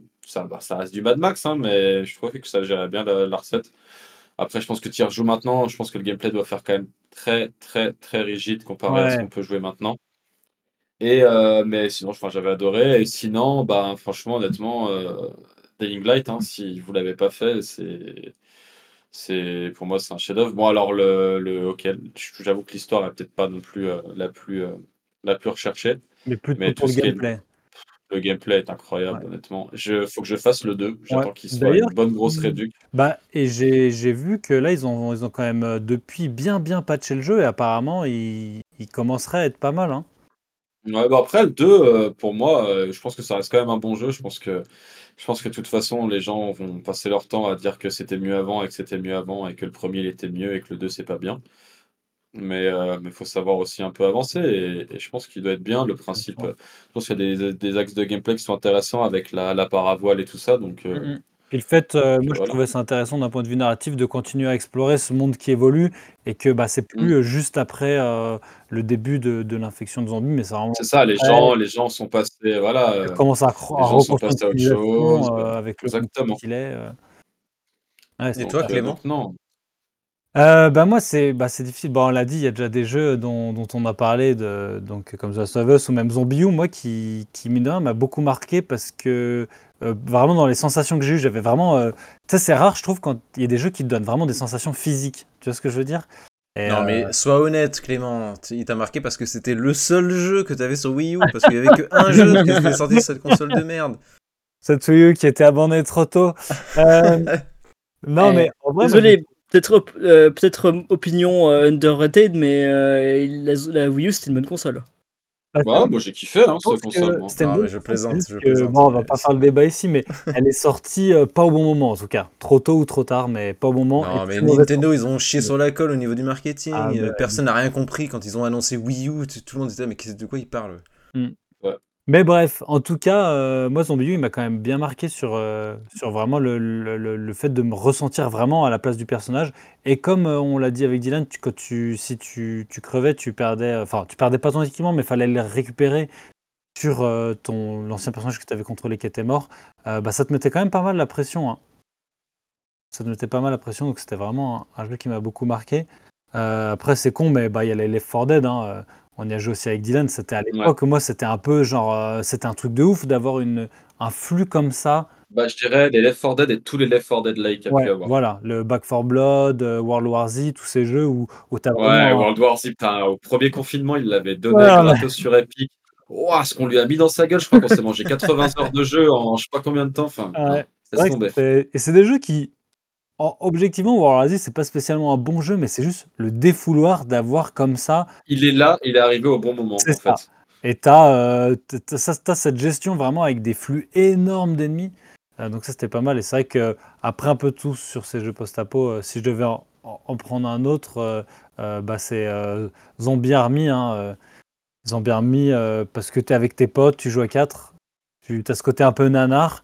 Et il y a le côté, c'est un peu comme un Left 4 Dead, mais je trouve un peu plus fin, en tout cas pour les trois premiers, où tu vas quand même un peu te préparer, poser des pièges. euh, euh, et pareil, quand tu montes un peu la difficulté, ça commence à devenir un peu plus technique et il faut quand même un petit peu t'organiser et pas juste avoir du skill. Donc, euh, Ouais. si je devais faire un peu le tour, voilà, ce serait ça, quoi. Ok. Mais- Est-ce que, euh, moi j'avais une question pour vous trois, est-ce que vous Ouais. avez déjà entendu parler de ce jeu qui s'appelle I Am Alive? Est-ce que ça vous dit quelque chose? Euh, ça me dit grave quelque chose, attends. Parce que moi, je me Ouais, rappelle à l'époque, euh, donc, Ah euh, des annoncé euh, le jeu euh, à l'E3 2008, donc, euh, comme quoi ça. Oui, c'était. J'ai Bon. kiffé ce jeu. J'ai adoré. je l'ai fait E3 sur la Play, 2008, sur Xbox. euh, oui, oui, oui, Oui. c'est. Bah moi, c'est un jeu que je n'ai jamais fait, mais quand je me rappelle toujours qu'ils avaient annoncé, euh, enfin, qu'ils l'avaient annoncé en balançant le trailer à l'E3 2008. euh, il m'avait beaucoup marqué et j'avais, euh, c'était un des jeux que j'attendais le plus. Et en fait, il a mis tellement de temps à venir que euh, quand il est arrivé, au final, c'était, euh, bah, il avait l'air d'être un peu décevant, etc. Puis moi, de toute façon, j'étais plus, euh, enfin, j'avais complètement oublié en fait ce jeu, tu vois. Ouais, ouais, à Game Live, je me souviens, je l'avais fait avec, euh, je sais pas si tu te souviens, Clément, avec euh, Victor. Il l'avait acheté sur Ah la Ah, Xbox 360 parce que c'était un espèce. de- Je crois que c'était un jeu que tu pouvais choper en démat au début des jeux démat. Mm, Sur ouais. la Xbox 360, c'est vieux. hein. Enfin, c'est que ça commence à faire vieux. Et ouais, euh, j'avais bien aimé. Moi, j'avais bien aimé ce jeu. Assez court, hein, je crois qu'il se finit quand même assez vite. Ouais, ouais, mais je crois qu'en fait, ils- ouais, ils- quand, cool. quand ils avaient lancé le jeu, ils avaient fini par reprendre le développement depuis à zéro euh, deux ans plus tard, etc. Enfin, c'est un projet qui a mis ouais, du mal à, chaotique. qui a été, euh, qui a eu un développement très un- chaotique, ouais. Ouais, c'est un jeu qui a beaucoup, je trouve, qui a beaucoup inspiré, ou l'un a inspiré l'autre, je sais pas, mais je crois qu'au niveau des dates de sortie, à Game Live est plus vieux. Ça me faisait beaucoup penser à l'ambiance de This War of Mine. C'est un espèce de jeu, Ah vous ouais. savez, où vous gérez un peu une base, euh, Ouais.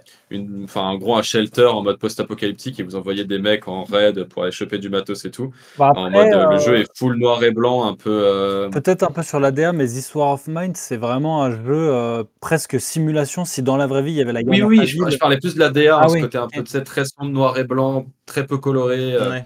Mm, mm. Ouais, ce côté des sats bah, qui colle bien quand même euh, au post-apo, hein, Ouais. souvent de, ouais, un clairement. euh, Oui, parce que c'est la misère, donc il n'y a pas de couleur, donc voilà, euh, que ce soit euh, tout délabré, Et- tout gris, euh, tout, sa- tout sad. Et vous aviez connu euh, la version de Red Dead Redemption, les Undead Nightmare ou pas? Non. Ah non, j'y ai pas joué. Ah là là, c'était une, bah, une version du premier, euh, du premier Red Dead Redemption, mais en mode euh, apocalypse zombie. Ouais. Et en fait, bah, du coup, tu avais des missions à exécuter et tu devais trouver, en fait, tu avais des chevaux un peu spéciaux qui étaient les quatre chevaliers de l'apocalypse. Donc, tu avais, je crois que Ah, c'est peur, pestilence, euh, peste ou je sais plus quoi. Enfin, euh, j'ai plus, plus les noms exacts. mort, pestilence. Ouais, mort, euh, pestilence. euh, euh, Ah, famine. Ouais. justice, enfin bref. Et du coup, euh, du coup bah, tu, tu jouais à John Marston et puis tu défonçais du zombie, tu devais clear des, des, des cimetières et tout. C'était trop, trop bien ce jeu. Et en fait, c'était pas un DLC où tu avais besoin du jeu de base. Tu, peux jouer, tu Oui, pouvais acheter uniquement ce jeu-là. Enfin, moi, je sais que j'avais de bons souvenirs. Bah, d'ailleurs, c'est ressorti sur les consoles actuelles, la Red Dead 1. euh, 1. Et d'ailleurs, il me semble que Undead Nightmare, il, en avec. fait partie. Ouais, ouais. Ok. Et du coup, est-ce- Et puis, ouais, t'allais dire quelque chose, Dylan? Je disais, bah, dans ma wishlist là, que j'aimerais bien Ouais. faire en 2024, c'est le Dead Island 2. Ouais, Parce que ouais, j'ai quand même beaucoup kiffé le premier. ouais. Ouais, j'avoue que Dead Island 2, ça peut être très fun, ouais. Rien que pour la le chanson du euh, Voodoo You Voodoo Beach, moi j'avais tellement kiffé à l'époque la, la promo euh, où en fait tu jouais un gros rappeur US euh, à mettre des grosses droites avec des, des points américains et tout. Et pareil, un développement chaotique sur le 2, putain. Ouais, mais qu'au final, ça en est pas mal sorti. Hein, Et ben euh, ouais, ça en est bien sorti, il était plutôt bien, euh, plutôt bien accepté. Bon, je sais pas le jeu de l'année non plus, mais je pense que c'est un bon défouloir zombie quoi. Ouais, carrément. Moi, j'aimerais bien tester euh, Metro. Ouais, bah, je t'avoue que les métros, premier. Ouais.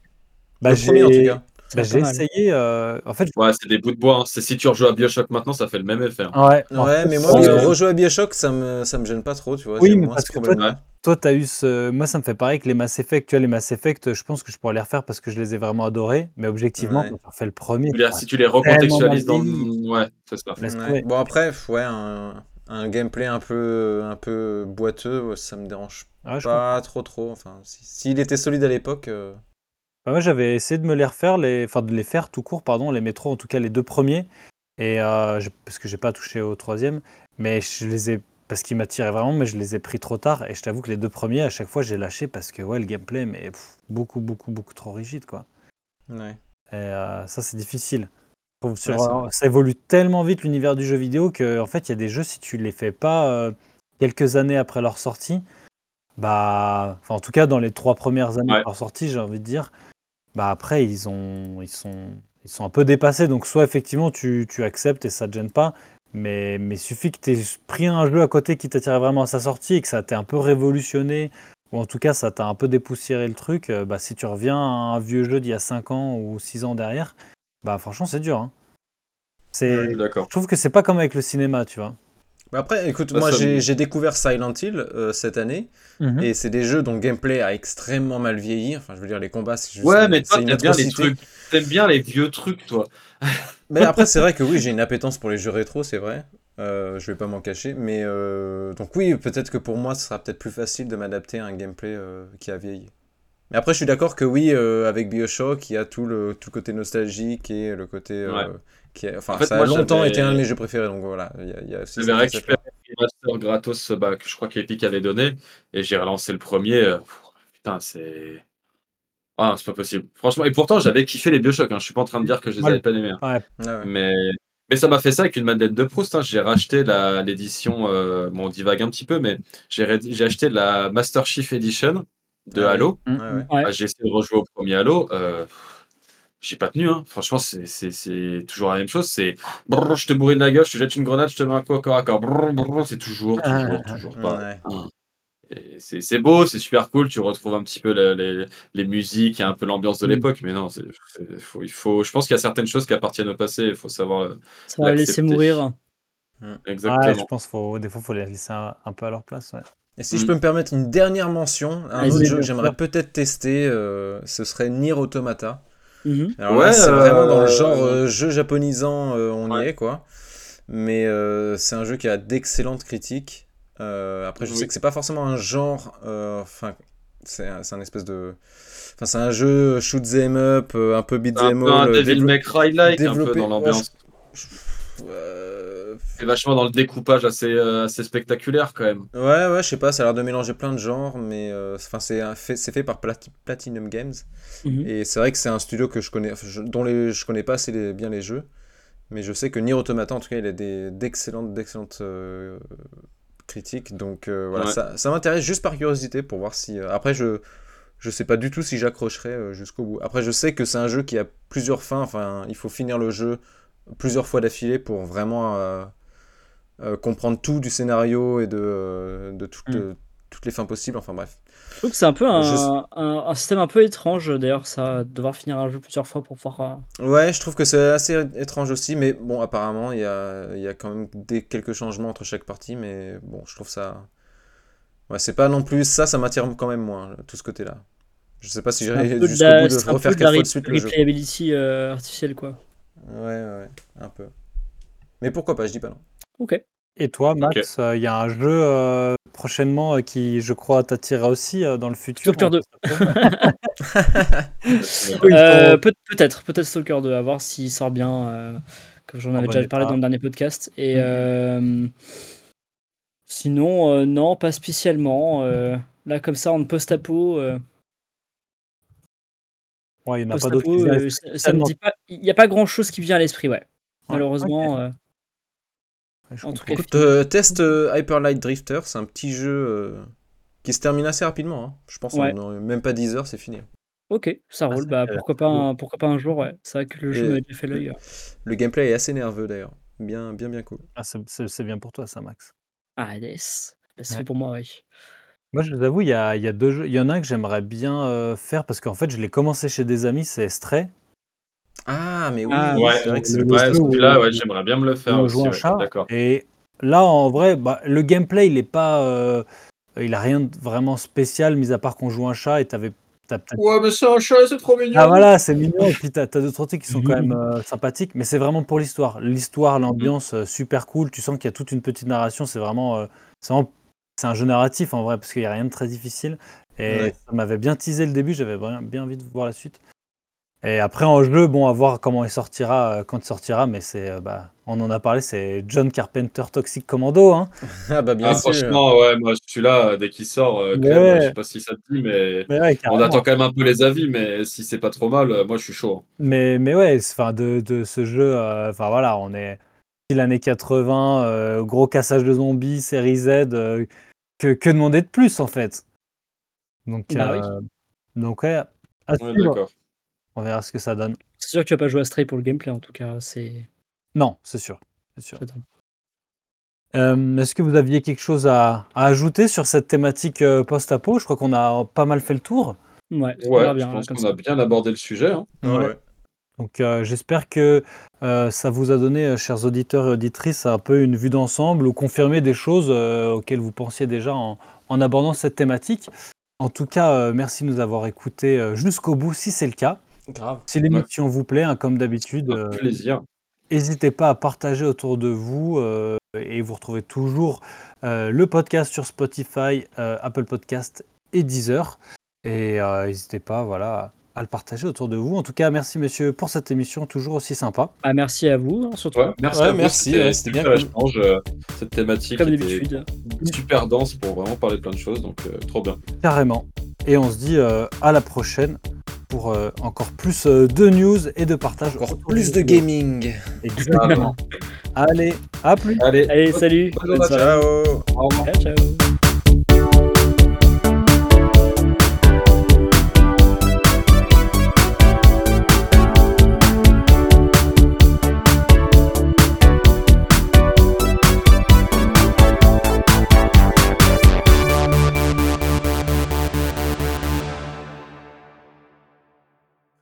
En gros, la définition du post-apo, c'est un sous-genre de la science-fiction qui relate la vie ou la survie après une catastrophe qui a éradiqué la presque totalité d'une civilisation. Ouais, nickel, j'ai pas eu Merci, d'écho euh, là. Wikipédia. J'avais, alors, je sais pas si ça peut être ça, j'avais mes câbles qui se chevauchaient entre mon casque et mon micro. Alors, redis-le, euh, mais à l'en- à l'envers mais- maintenant. Euh, civilisation d'une totalité presque la éradiquée, à qui catastrophe une après survie, là où vit, la relate qui fiction science, là de genre sous. Mais. C'est trop fort, c'est trop fort, mec. C'est tout ce que j'ai à dire. mec. D'accord Mais non, il a la définition devant les yeux, ah c'est oui, Wikipédia. Oui, mais, euh, mec, ouais, mais même, même t'es trop fort en vrai. Mec, c'est putain, c'est Rainman le gars quoi. Ouais. Euh, faire aussi à l'envers.